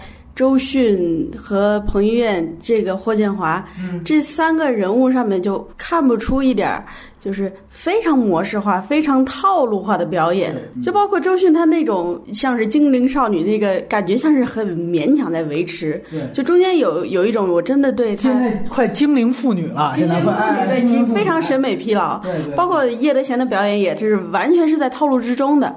嗯，就是他对可能这个人物上面，他就是不再那么下功夫，或者是说，他就是感觉是靠什么社会和生活来推动戏剧的发展，在人物上就已经无所谓了。对嗯嗯。嗯，那确实是感觉也是在说这个之前跟之后的这么一个电影的变化。对，的确，呃，我个人其实原来最喜欢他的是《男人四十》，我也不知道是不是男人40真的是男人四十，张学友和林嘉欣嘉欣的啊、那个片子贡献了一个林嘉欣出来。对，呃，我因为反倒我觉得《女人四十》，我看一遍我就觉得确实给我的感觉就是这个片子就是和《父亲三部曲》是一个级别，甚至我觉得比《推手》还要好。它的纯熟度，推推手其实有一些地方很生硬的，呃，它的纯熟度应该基本上到。呃，饮食男女的程度了。这个后来甚至在这样的就整个中国的所有家庭伦理片里面，我觉得这个跟饮食男女是两个高峰。你别忘了，当时《女人四十》那整整个就是表演盛宴，那就就每一个人都他妈太出彩了。所以你是说罗罗家英是那个是教车的是吧？驾校的那个驾校那个，我操，对啊，你就看就连这种人物就是被整体带着，感觉哇，真的太棒了。就是所有的人，那个当时是香港最后一个什么大满贯是吧？就是男主、女主、男配、女配、编剧、导演，对对对，加上。对对，几个五个，就那个确实是就太厉害了。其实如果罗家英之后不拍这个唐僧的话，其实他他有那个有可能有有有有很多的可以发展的可能性。对，包括你像当时我们都知道肖芳芳是已经失聪的状态，然后她是在一个很艰难的情况下去完成了那个角色，因为她失聪，她才呃变换了一些表演方法，反倒又辅助了让这个角色变得。啊，更更加的这个这个这意外，对对对，那个当时也是他贡献的第一个这个叫柏林影后，应该是拿到了柏林影后，呃，非常出色的一个戏。但是呢，作为我来说，你女人四十嘛，就跟我可能距离比较远。我觉得男人四十，反倒我更有触动，就是尤其塑塑造了一个张学友那样的一个有点其实就是没混出来的一个书生的一个形象。就那个形象，我觉得他有很多的小的细节，觉得非常有触动的，而且。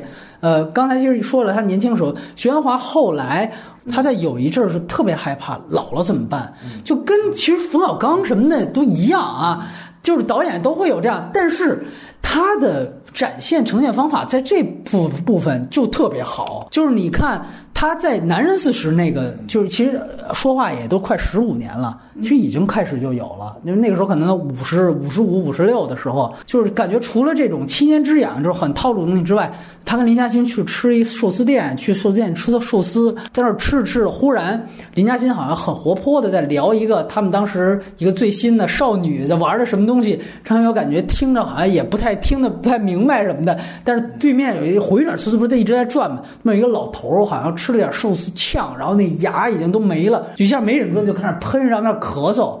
然后我操，就这两个镜头一衔接，你就立立刻就明白，他他妈是一中年人，他一下就这就是我未来的样子。就是我操，我还是跟这小小女孩别混在一起，我还跟她分了吧。就我他妈马上就奔她了，你知道吗？就一下他生死就是这一个镜头，就这一个正反打，我就那一刻我操，我说这个太牛逼了。那个可能许鞍华怕的是老衰老，而冯小刚直接就是怕死，你知道吗？哎哎哎，就冯小刚就是跟王朔在一块儿总讨讨论生死这种东西，直接影响他拍那个《非诚勿扰二《非诚勿扰二》的时候，那个孙红雷哎，就是哎突如其来的就这种死亡，然后他就害怕这种。孙红雷他也不是一个衰老衰老的形象他就是因为突然的癌症还是什么东西，他就死了。就是他怕的是死亡，我觉得他想的可能更抽离一点，就所以他的表达落点不清晰。冯小刚，对对所以说你会觉得那个玄华还是从生活来到生活去的这样的东西。对对对对对对，我所以造成我看玄华作品特深入之后，我现在对于老老，就好多的这种恐惧的画面感，全来源于许鞍华电影。就是我一想到，就是如果孑然一生你不结婚，然后你就一个人的话，你就是养老院里面护士给你擦屎的时候，还不断给你翻白眼儿，然后就是操这这帮他妈的老头儿什么的，就肯定是这种感觉，就是你会无时不刻的想到。你的老年的生活的所有画面感是什么？就玄华给你提供了充足的物料，我操，让你严防死守，你没有任何希望，你就是这样子，给你看特别绝望。但是我觉得这就是他很厉害的一方面，就是这个是他关于他老年，包括他。展现另外一个可能性，就是大姨妈。我一个其实是异乡人，我在上海，对吧？我甚至像上海人一样去骂新的异乡人。哎，你看你们啊，怎么样？就模仿出《七十二家房客》里面那种老上海的样子。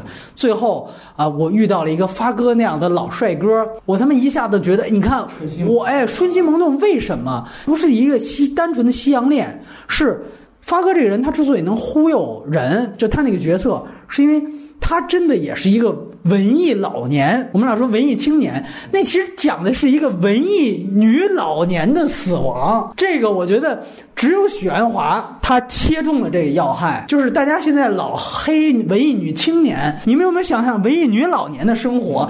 你就看他妈就是大姨妈就可以了，那个是真正的姨妈，那一点不比这个姨妈恐怖。对他就是在那儿，然后忽然有那样一个骗子，一个老骗子，他懂这些文艺女老年他们想要的东西，我就终于啊，你可以跟我聊到一起了。这个大城市上海这样，只有你懂我，所以你向我提钱的时候。我就把所有东西都掏给你，你就感觉这个人物关系设计是特别自然，然后最后被摧毁了。我因为好像我在你面前看到了跟我阶级的同属性，最后导致了我丧失掉了我这个阶级的最后一点点尊严，最后回到了鞍山。然后其实他那个拍的特别刻板，就鞍山故意有一个老伴儿，然后天天是在那儿，好像是最后是对着电视那儿吃烧饼还是什么。就在上海好像也有一场吃吃东西很精致，然后最后他拍那场戏故意要弄一个。反差，就这个人一边吃烧饼，一边往地下啐痰。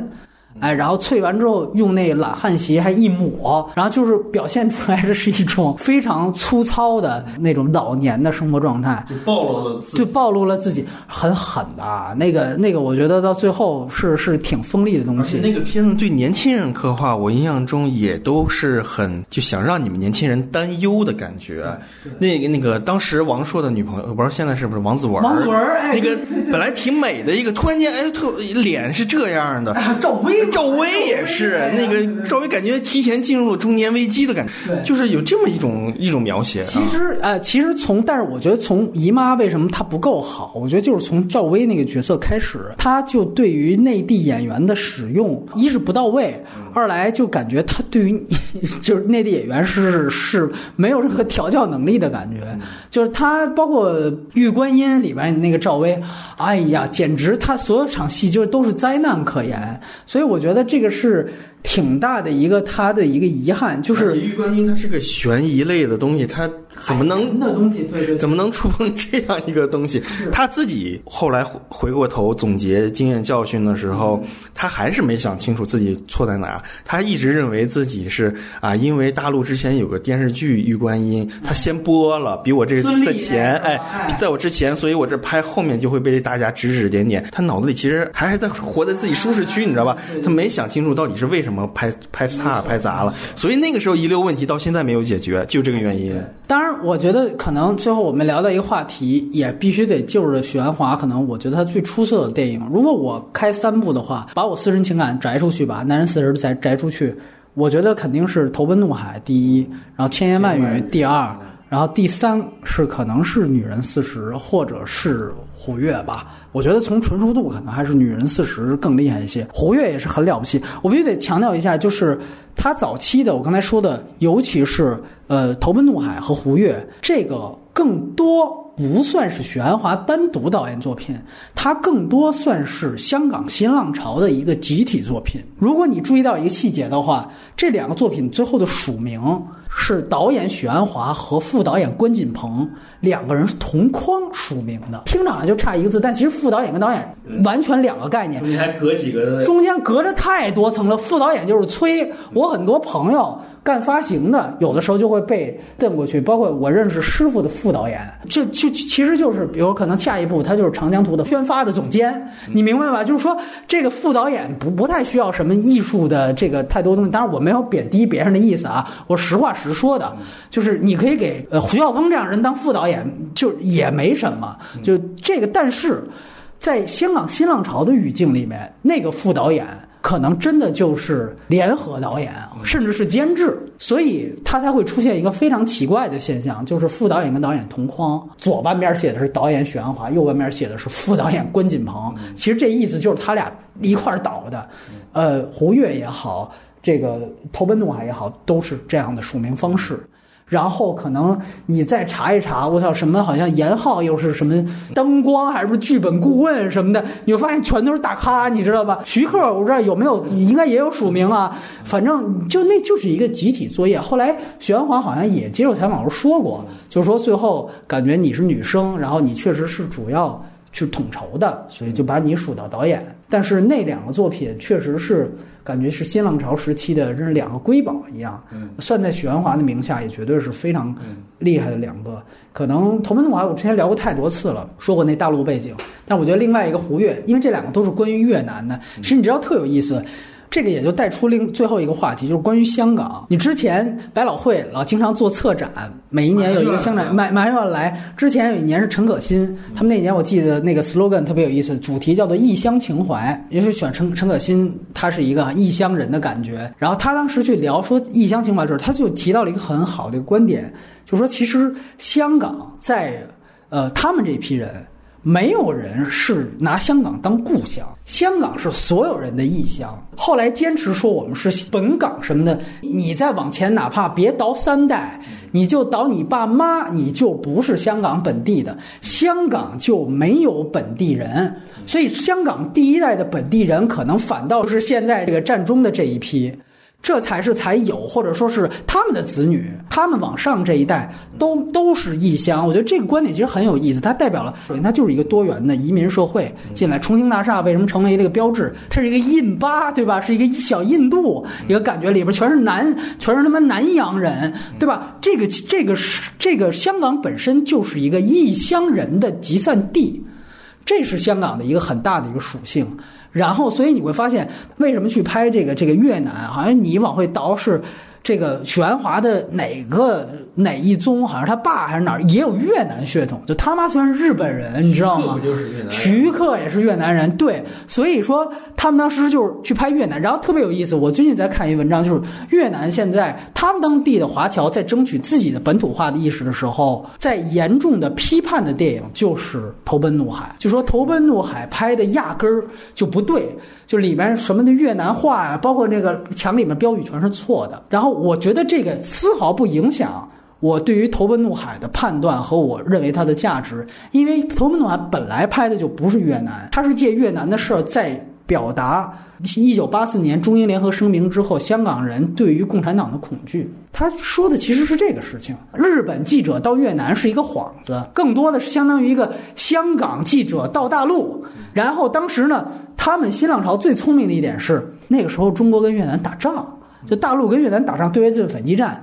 然后呢，他们把本子递给大陆，那个是在当时没有建建省的海南岛拍的。采访刘德华还问我，刘德华第一部电影嘛，看剧本说，哎，你这是骂越南的是吧？好，我们全力支持。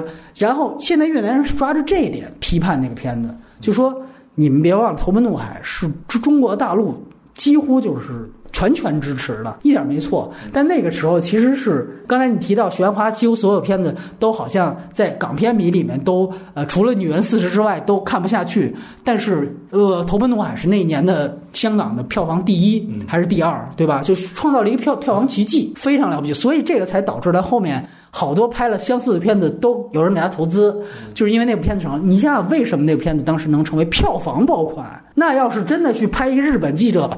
到越南谁会去看呢？其实他讲的就是这个事情，就是在八四年，所有香港人意识到了，你要考虑到被这样一个不同意识形态接管了，所有人恐惧。哎，这儿来了一个，你看《投奔怒海》这么一片子，我靠，这片牛逼，大家去看。所以其实它激发出来的，它背后的文化恰巧激发出来，就是就就有点像《悲情城市》之于侯孝贤，就那篇在欧洲拿奖了之后，台湾当年票房冠军。所以导致后来侯孝贤就好多片子都有人给他投钱，但是再也没有再也没有进过前二十名，你知道吗？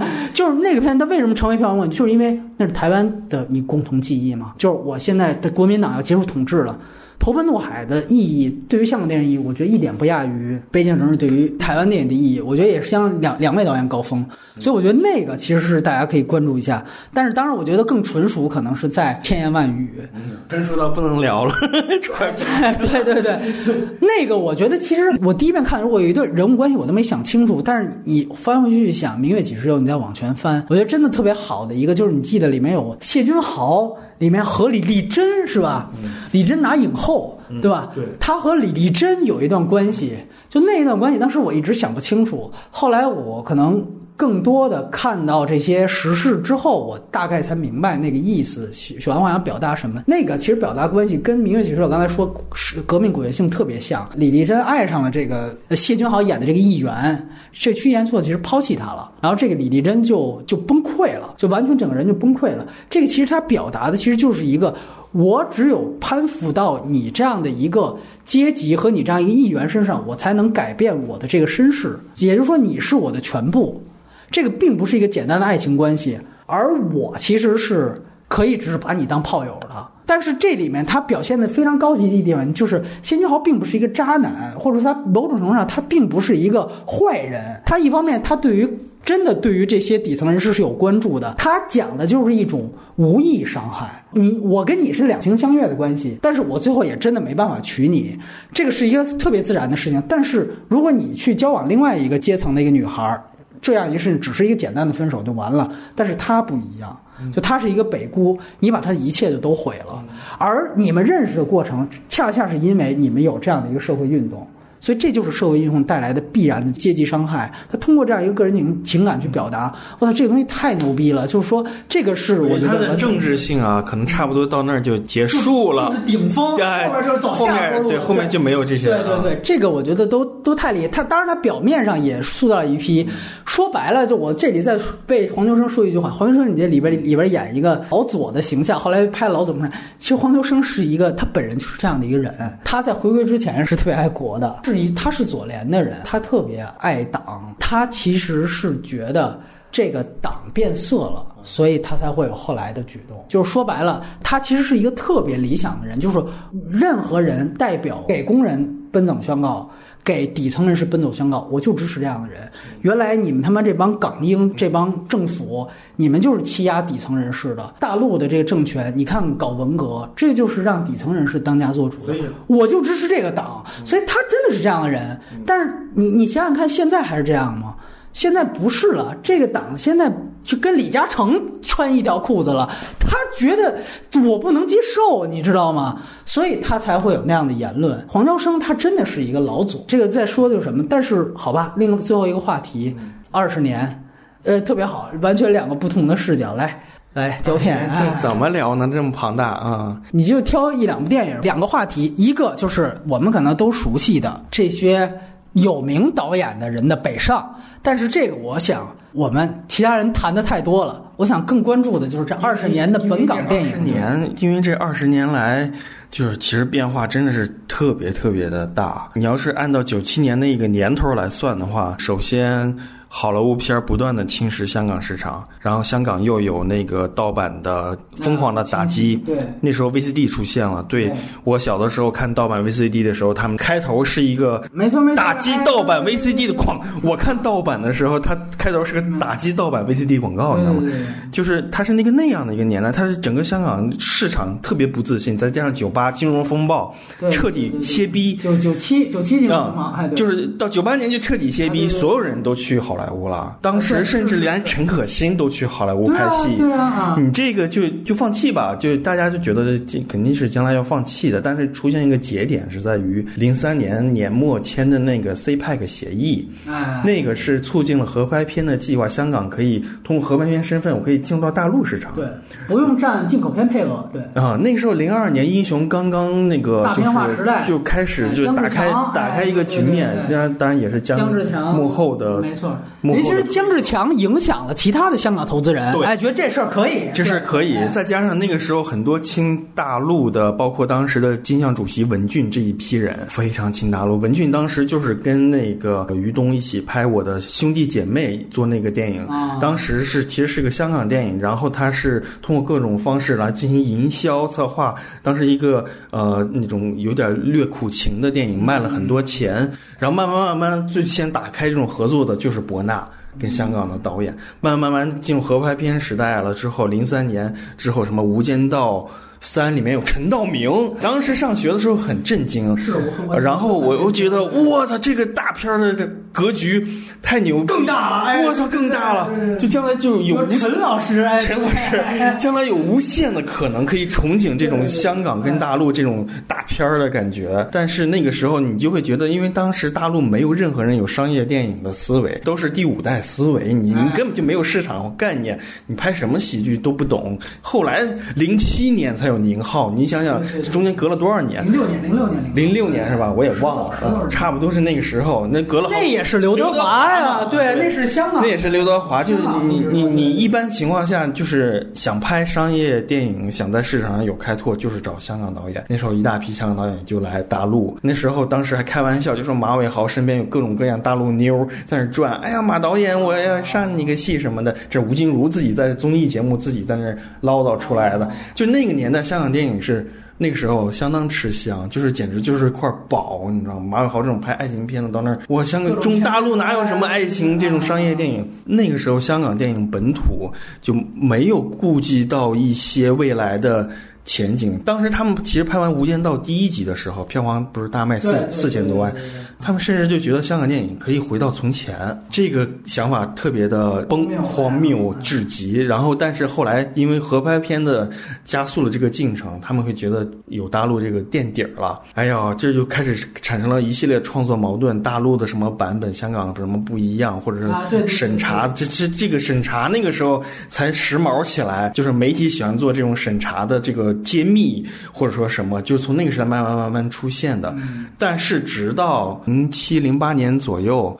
是呃，零那个档期应该是中秋档还是一个国庆档，我忘了。画皮，就是陈嘉上他们就第一部就是大家都在认为这个电影肯定和和大陆很多制片人、制片商一块儿投资的这个电影，投资不多，可能几千万，但是他们觉得我操完蛋了，亏绝对亏的血本无归。但是他们没想到，当时那个电影就在大陆爆了。两个亿是吧？它是让很多不原先没有走进到电影院的一些人进入到电影院，嗯就连赤壁都不一定能做到这种程度。他的牵引度是在把那些沉浸在家里看电视剧、看赵薇电视剧的人牵引到电影院里去了。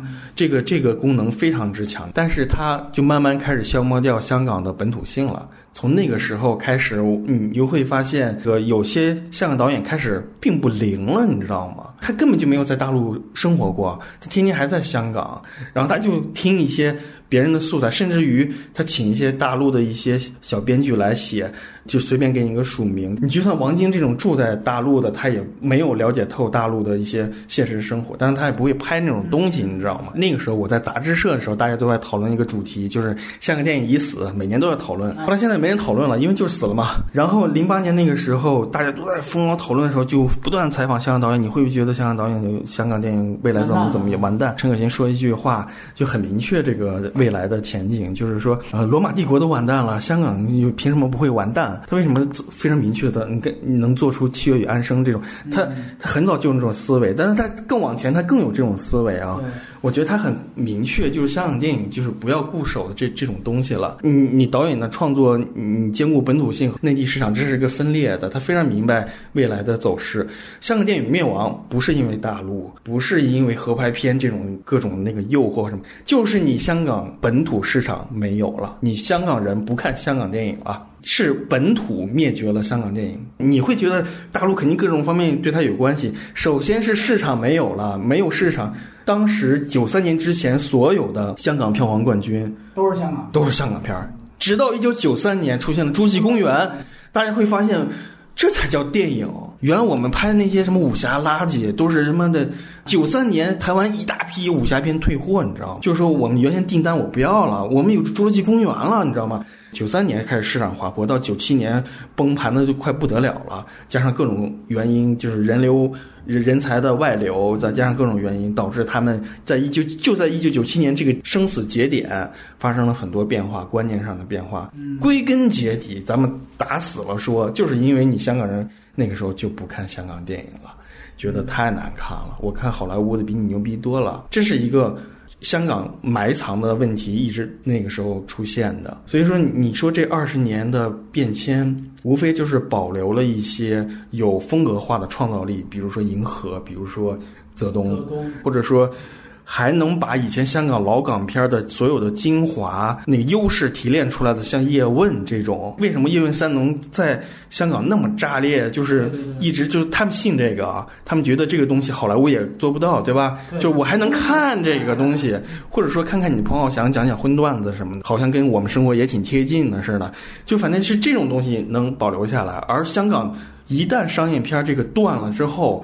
后继无人，这种太可怕了，你知道吗？就是后面的香港的小孩没有类型片的实操的能力，因为你本土市场是没有的。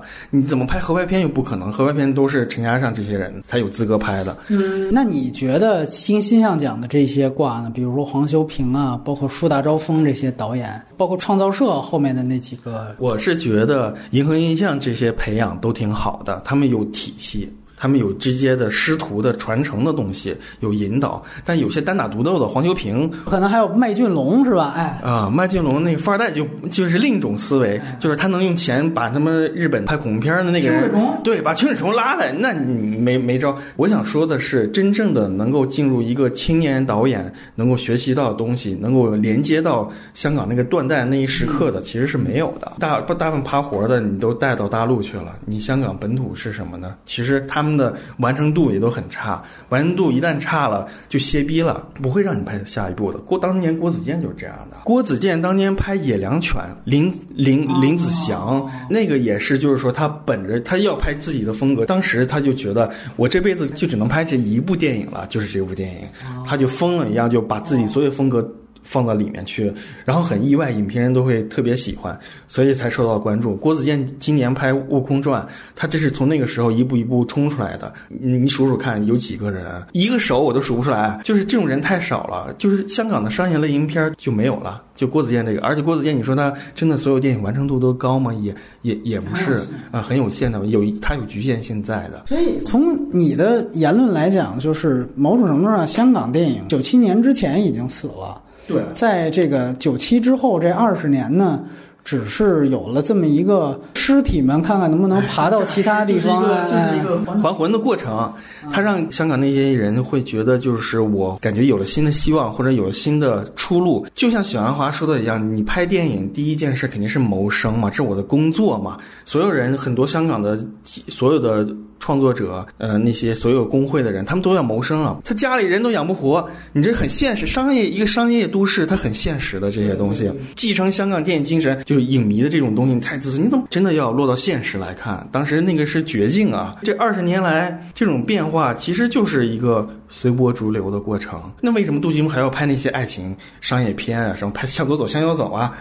为什么呀？他也得挣钱呀，他得养活自己的银河呀。那些片子本土的 PTU 也不可能在大陆什么有有所作为，包括现在，呃，通过我的工作经验，我能感受到新一代的观众，他们对这些人也都不是很兴趣没有兴趣。我所接触的一些新的孩子，他们年轻人不是那种偏执的影迷啊，就普通观众，他们对杜琪峰不感冒的，这是对我的冲击最大的一件事情。你是说大陆的？大陆的，你，杜琪峰很多情况下是靠大陆来口碑来支撑他的。说实话，你对不对？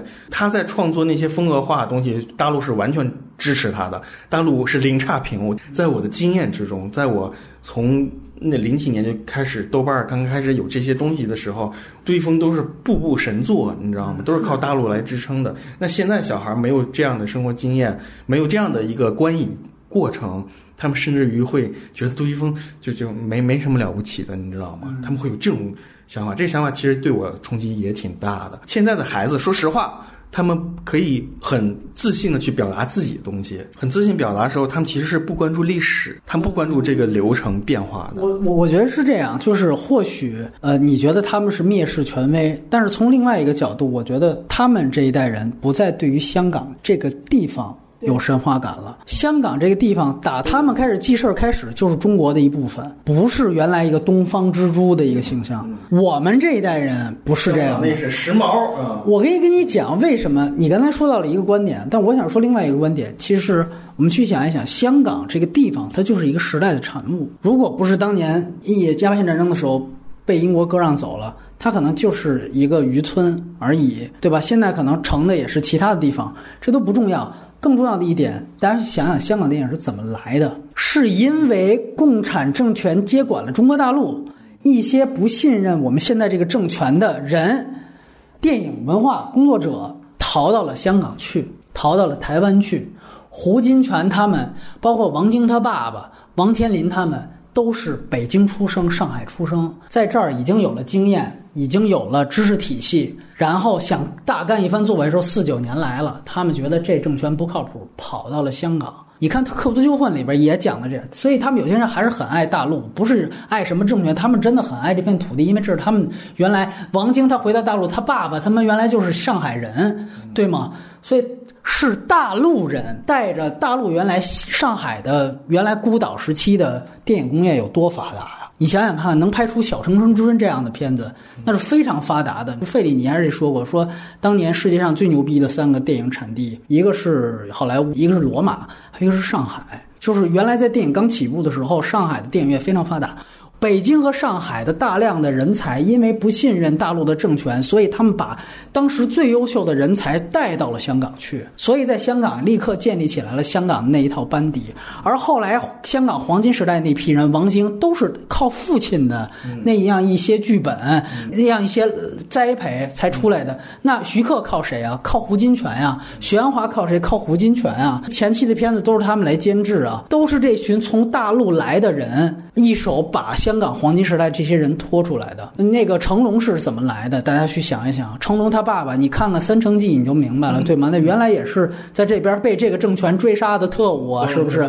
崩崩了颗子弹，还还给记者看呢，都是大陆的人带过去的，成就了香港的一番事业。而现在大陆重新啊繁荣了，香港也回归了。那香港只是回到了它原本的一个从属地位而已，而香港人说所谓北上，北上这个命题在我看来就不存在，因为本来就是大陆人南下造成的香港电影繁荣，所以只是这群人的后代现在回到他们真应该回到的故乡而已。就是许鞍华他是鞍山出生的，你最终你像姨妈一样再回到鞍山。不就这样吗？对吧？在我看来，其实如果我们站在香港本位的角度来讲，那才叫北上。对对对，对吧？这个观念其实就是说香港本位。嗯，就原先我做杂志，做香港电影杂志，其实他们都在讨论的这些东西，所有出发点、立脚点其实都在香港，因为本土完蛋了嘛。本土完蛋了之后，他必须让这些人活下去。让必须回来，必须找出路，所以就找到大陆。那时候亲大陆亲到什么程度？就是文俊做主席的那几年，把古月拿来给你颁金像奖啊，对对对，炸裂！啊！现在回想起来都魔幻。我，古月是毛泽东的扮的特型演员，对，现在已经去世了。对，当时是请了他来就参加金像奖。哎，你想想。阳光灿烂的日子》是文俊监制啊就是你这么红的一个，呃其实是表扬文革的一个片子，我赞你，对对吧？而且你不能说，但文俊有可能啊，但是以相当一部分香港电影人，你不能说他是投机，他可能。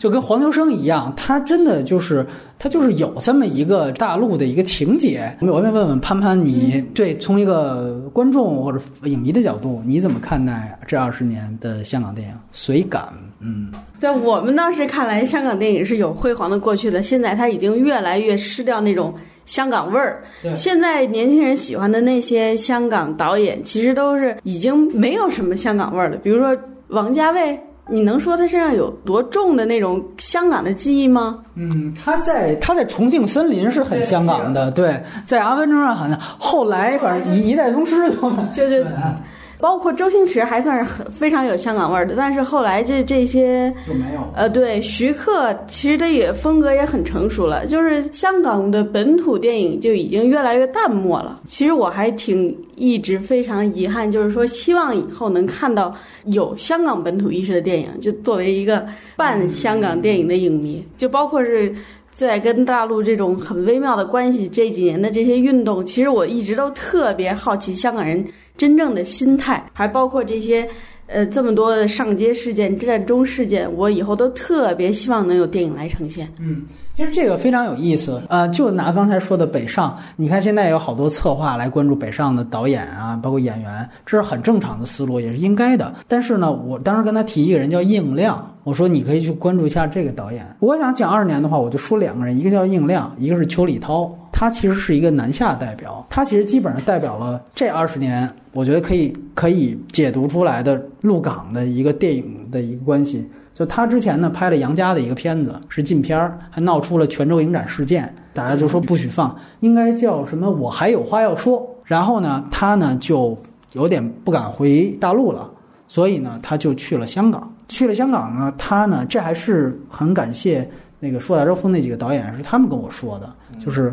呃，杜琪峰之前有一个纪录片嘛，叫《无涯》，哎，那个片子其实是应亮拍的嘛，不是导演也是执行导演，就是基本上就是说那个片子跟应亮关系特别特别大。然后呢，等于就银河收留了他，然后他就跟跟着银河，就是帮了银河做了很多事情。你刚才提到的战中，他呢最近一次在台湾的金马奖上拿奖，印量应该是一个短片。记录的就是战中，然后他好像是之前还还还是正在筹备的，也是关于战中。也就是说，某种程度上呢，呃，你可以听一听，就是说这个人他是一个大陆导演，但是因为大陆有很严厉的呃电影审查，所以他想表达的东西大陆容不下他，所以他就去了香港，然后反倒在香港在银河的庇护之下，他现在还算是有一点点成绩，拿到了金马奖，但是金马又是台湾的产物。可能大家关注的主流是《双周一城》在大大陆这二十年的票房的飞速的这个爆款，但是我觉得，嗯，这样还有一个南下的案例，其实有一点点典型性，就是你可以看出香港现在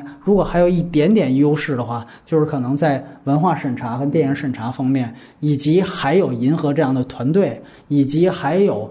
呃，树大招风这几个导演跟应亮关系都特别好。这这故事很有趣，但它实在是太那个个案，太太个案，太个太个案。这个其实就是我希望大家能够注意到，其实还有这样的一些现象是很有意思的。鼓励大家，咱们去香港拍片我可没有这样的说法，但是弄不好以后是不是得去香港说影评了都不知道，大陆说影评都说不下去了。然后从另外一个角度来说呢，呃，还有一个我觉得很。有意思的一个人，其实就是邱礼涛，因为大家现在老说双周一成，老说许鞍华、杜琪峰、王家卫，但其实就像刚才潘潘说的一样，就这些人某种程度上，由于他们本身就是金牌 IP，所以导致着就是他们可以脱离地域的存在。就是原来我们聊过一个片子叫做《OJ 美国制造》，就是说辛普森虽然是黑人，但是大家看辛普森的时候，首先把他当辛普森，把他当一个明星，他不是一个黑人群体的代表。就某种程度上，现在大家去看。双周一成，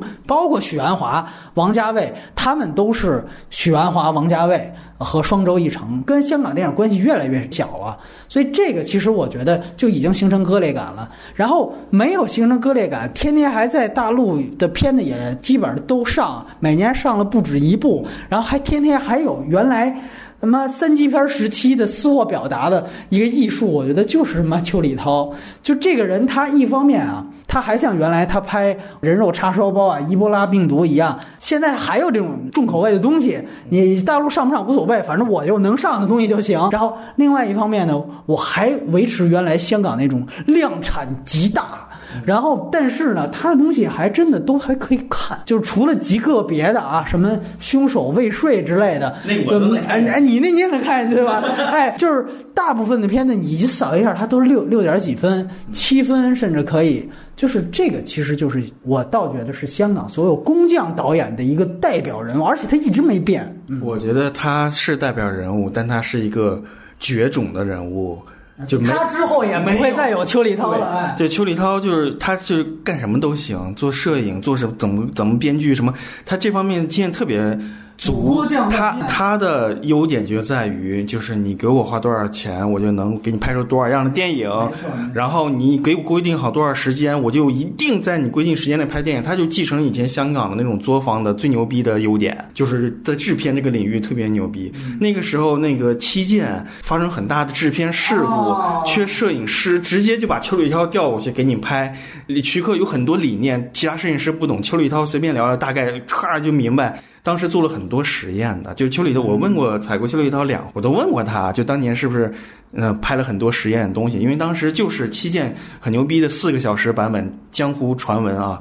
啊，四小时。好多哎好多。小时版本。对，好多四小时版本，反正江湖传言有四小时版本，然后里面有很多做了很多那个实验化的东西，就是说哦用计时的方式来拍武侠。邱礼涛当时所有摄影里面，邱礼涛是第一个先领会什么叫计时的方式来拍武侠，就是这个人发了大招之后，你这个个胶是跟不到这个人的，你是拍结果。嗯，因为你旁边这个人看到两个。感觉有点后来徐浩峰的那种意思，是吧？啊，有有那个意思但是那个时候徐克他拍武侠已经到一个层面了嘛，他不可能在以前黄飞鸿那种东西绝对不会了，他一定要拍一个新的东西，嗯，但当时那个所有的这些胶片，据说啊都是被那个制片人因为看不懂你这拍什么乱七八糟的，就全部拿掉剪掉，就当就废掉的薄片就给扔掉了，就没有了，剪出来的是所有都是逻辑性的。啊，你现在看七剑，回头你看有些地方还挺有意思的，但是好像又没有以前那种风格。其实他把所有时间线剪掉，让你看清楚了。就邱礼涛能干这种事儿，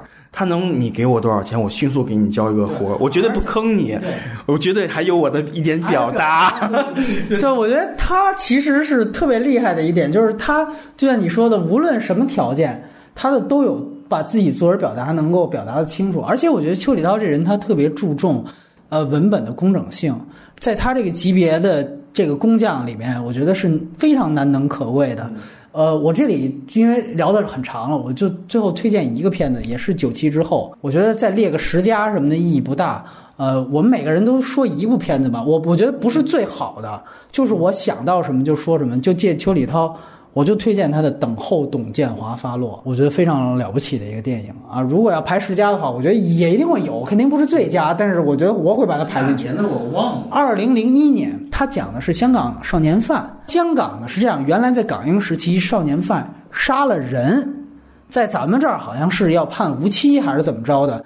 但是在香港，他那个那个制度下是说，因为香港是九三年才废死刑，在九三年之前是有死刑的，但是未成年人杀了人不会被判死刑嘛？那要判什么？在殖民地有一个法案的一个判决的一个不是判决的一个判决结果，叫等候英女王发落。这个意思是什么？这个意思是等到这个人成年之后。港英政府会再做一次判决，这次判决应该是由港督代表英女王，因为港督是英女王在殖民地的这个全权的意志表达者嘛，由港督来再进行一次核准判决，是有这样的一个制度。然后当时在八十年代呢，有大概二十几个就是少年犯犯了这样的罪，但是八十年代同时中英联合声明出来了，九七年香港要确定回归中国了。所以，这八十年代的这个二十几个犯人，就一直是处在一个等候英女王发落的状态，没有再没有人管他们了。然后，直到九七年要做交接，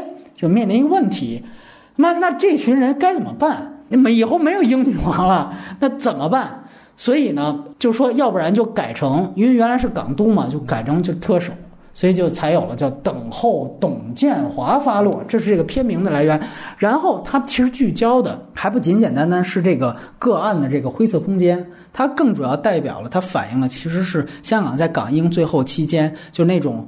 因为我杀了一个洋人，所以一下就轰动了。然后那边我是给底层的工人去这个争取权益，但是所有的报纸没有人去报道争取权益的这群人。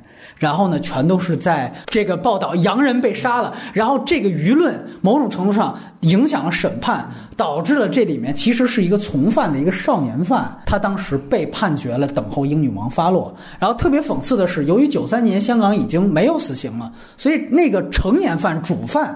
在经过后来的改判有期徒刑，然后又假释，然后又减刑，又大赦之后，人主犯都放出来了，他还没放出来。然后等于在九七之前，有一群就是原来的跟他和这个同时争取工人权益的那群人，呃，这这个他们找到了这群议员，让他们去争取这群犯人能不能从轻发落。但是呢，这里又有一个道德困境，就是毕竟他们是杀了人了。所以社会其实对于他们根本就不同情。那个片儿，我就我还有印象，就是他就拍的很粗糙。对，但是其实所有的点都有。对对，他的问题就是说，为什么后来很少有人提起？就是大家觉得拍的有点粗糙，大家把这片给过了。对对。其实那片确实是可以拿出来再聊聊。那对那个片子，其实你如你是你如果现在看，其实都是很完整。我敢说，大部分现在的院线片根本比不上那个电影。邱礼涛自己的片子可能也是。就是其实他所有要的社会表达已经全出来了，这是真事儿啊，这不是瞎编的，这是真事儿。然后最后的结果也是，我就不剧透了，但是是非常非常有末世气息的一个电影，因为它正好就卡在了九七这个事儿，然后真真的是去讲聚焦这这群人的命运，然后把当时呃包括跟大陆的关系，包括就是。董建华这个政府，他们对于这个事情的态度，其实这个我觉得那个电影就通通的把香港人在九七前后的那个所有的东西都表达出来。如果讲这二十年，它不是最好的电影，但是就像你说的，它可能是最被忽视的好电影。我如果要说一部，我就说《等候董建华发落》。我觉得意外的就是他，反正现在大陆还能游走，就是没有察觉，是吧？对，有些我不太喜欢，像王晶这种，他就是油滑过头了。像邱礼涛这种，我觉得还是保持一定的。所以我觉得，来两位再说两部电影。你刚才说王晶，我不是说喜欢他啊。其实王晶他在前几年，好几年前，他监制过、制作过一部叫《新古惑仔》的一个电影。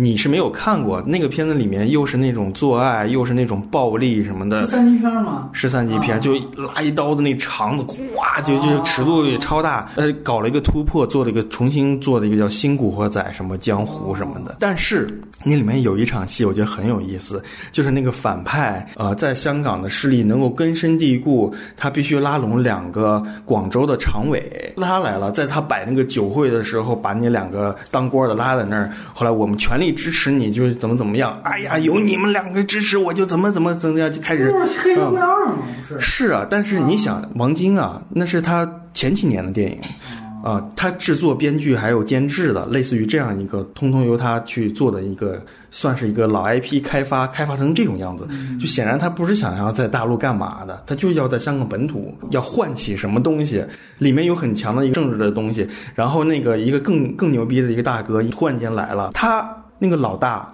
他想通过这两个当官的人帮他在广州做一个政协委员，他要投票。嘿，周星驰呢？我明白了，哎，有可能，他他就要做这件事儿，你知道吗？他这么一场戏的高潮戏的描写，结果当场反正就是那个被反转，然后给弄死，就那样的一个东西，你可以观察一下，就是说王晶他也有私心。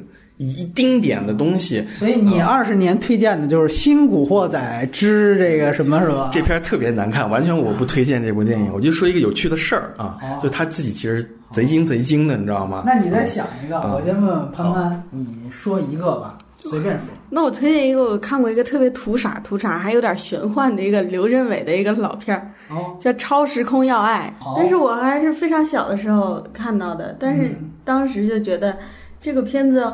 是有一种末日的绝望。哦哦，对对对对对，是九八年的啊。啊特别特别残忍这片子。啊啊啊！是不是？对对对，梁朝伟演梁朝伟、李启红，对，特别残忍，前面特别残忍，还有达明一派刘以达，然后就是前面就是完全是那种很乱、很闹那种，社会都已经就那个末世的状态，然后突然一下穿越到三国去了，然后三国完了穿越回来，也是一种非常非常孤独和迷茫的状态。当时给我的特别小的内心留下了一点一点阴影啊，一点阴影，对啊，第一次觉得我香港电影还可以，就是有这么一种魔幻的感觉，嗯就不像那种特别市民派的、警匪派的那种，就是疯癫之中带有一点对对对，反社会。那你就其实你看，它是九八年初上映的。其实你从现在去倒，可能就是九七回归对九七回归那种很自然的那种末世反应，对吧？嗯，对，这个其实确实是很有意思。超时空要爱是，刘镇伟拍的。他是黎大伟导演，刘镇伟编剧，哦哎，是这样。然后呢，来，那胶片，那我没有什么就是那种特别的像淘金式的推荐。如果非得让我推荐，我只能推荐就别无选择的推荐黑社会啊哦，没有任何选择的余地，就是这部电影。一还是二啊？一，你要一二都算在一起会更好。我觉得是为什么呢？一句话道破陆港关系是吧？就是两部电影看懂陆港关系啊。对啊，我觉得它是一个，就是可能以后，即便是杜一峰自己，也不可能在创作以这种角度来去创作电影了对，。其实它就是一个电影版的，我觉得警示名言，就是一个成功的，就是一个理性的成功的语言，完全准确。然后你你你能找到以前香港的本民生的东西在里面，你也能感受到社会化的变化的东西在里面。就是我觉得就近乎是一种完美的表达。开始一场戏是怎么回事？那帮人在搓麻将，你知道吗？就是他们在搓麻将，然后发现那都是老大的那几个媳妇儿，还是那几个人在一块儿，你会觉得这些帮派、这些他的社会关系扎根到民生的。这场戏完了之后，镜头就转到外面的空镜，呃罗大佑的音乐就响起来了这个时候你会觉得香港是一个什么样的地方，你就会有一个特别的那种感受，就是一般傻不拉几的、很正常的一个普通人，他其实可能背后连带着很多历史、很多东西。我最后还想说一点，回到许鞍华，就是刚才潘潘说，就是如果现在有社会运动，按说当时反港英的那样数次的社会运动，许鞍华都拍成了，无论是烂到呃《金眼星光灿烂》，还是好到千言万语，他都拍了。但你会发现，其实，在一四年战中，他一任何就再也不提了。哪怕我们都说叶德娴说之所以有风险，他因为他演员，他没法拍嘛，你没没有导演导他，他怎么演？但是他还自己去支持，但是你会发现，就就是到许鞍华这儿，所以为什么我我仍然还是会把许鞍华放成一个大 IP 的一个行列，就是你看他也自己在不不太愿意去触碰到原来的这些东西，就是可能这一点我觉得是特别遗憾的一件事情。我不想说背叛。但是我我想说，这跟大家其实吐槽张艺谋第五代是一样的呀，就是大家会觉得张艺谋你原来拍活着啊，你后来你拍英雄了，你后来拍你你拍长城了，你你是对于你原来的这种东西一种背叛。陈凯歌也是你这种背叛，好像我们骂大陆导演就特别理直气壮，但是一看玄华又特别慈祥一个老太太，感觉好像这个就是好像有难言之隐一样。不过我们从另一个角度来讲，你要说这个背叛，你要是我们要是去承接这种思想，这你这都是背叛。你张艺谋是背叛，你许鞍华你这也是背叛。但是如果你要从一个人的角度来讲，其实很多都是就是按照这个什么商业模式，就是不是我，就是生我不能的，是是这个时代是吧推着我。你可能大家都不是张艺谋他还想努力去争取，就是他才归来，其实他还有一点点幾香槍火烤火了沉默領土，剩下燒焦了味道。现在少点愤怒，多些厚道，偶尔也很燥。不管这种执拗有型或老土，未做好的继续做。活着必须革命，心高气傲，哪里去不到？他虽走得早，他青春不老。灰色的鬼。成血泪。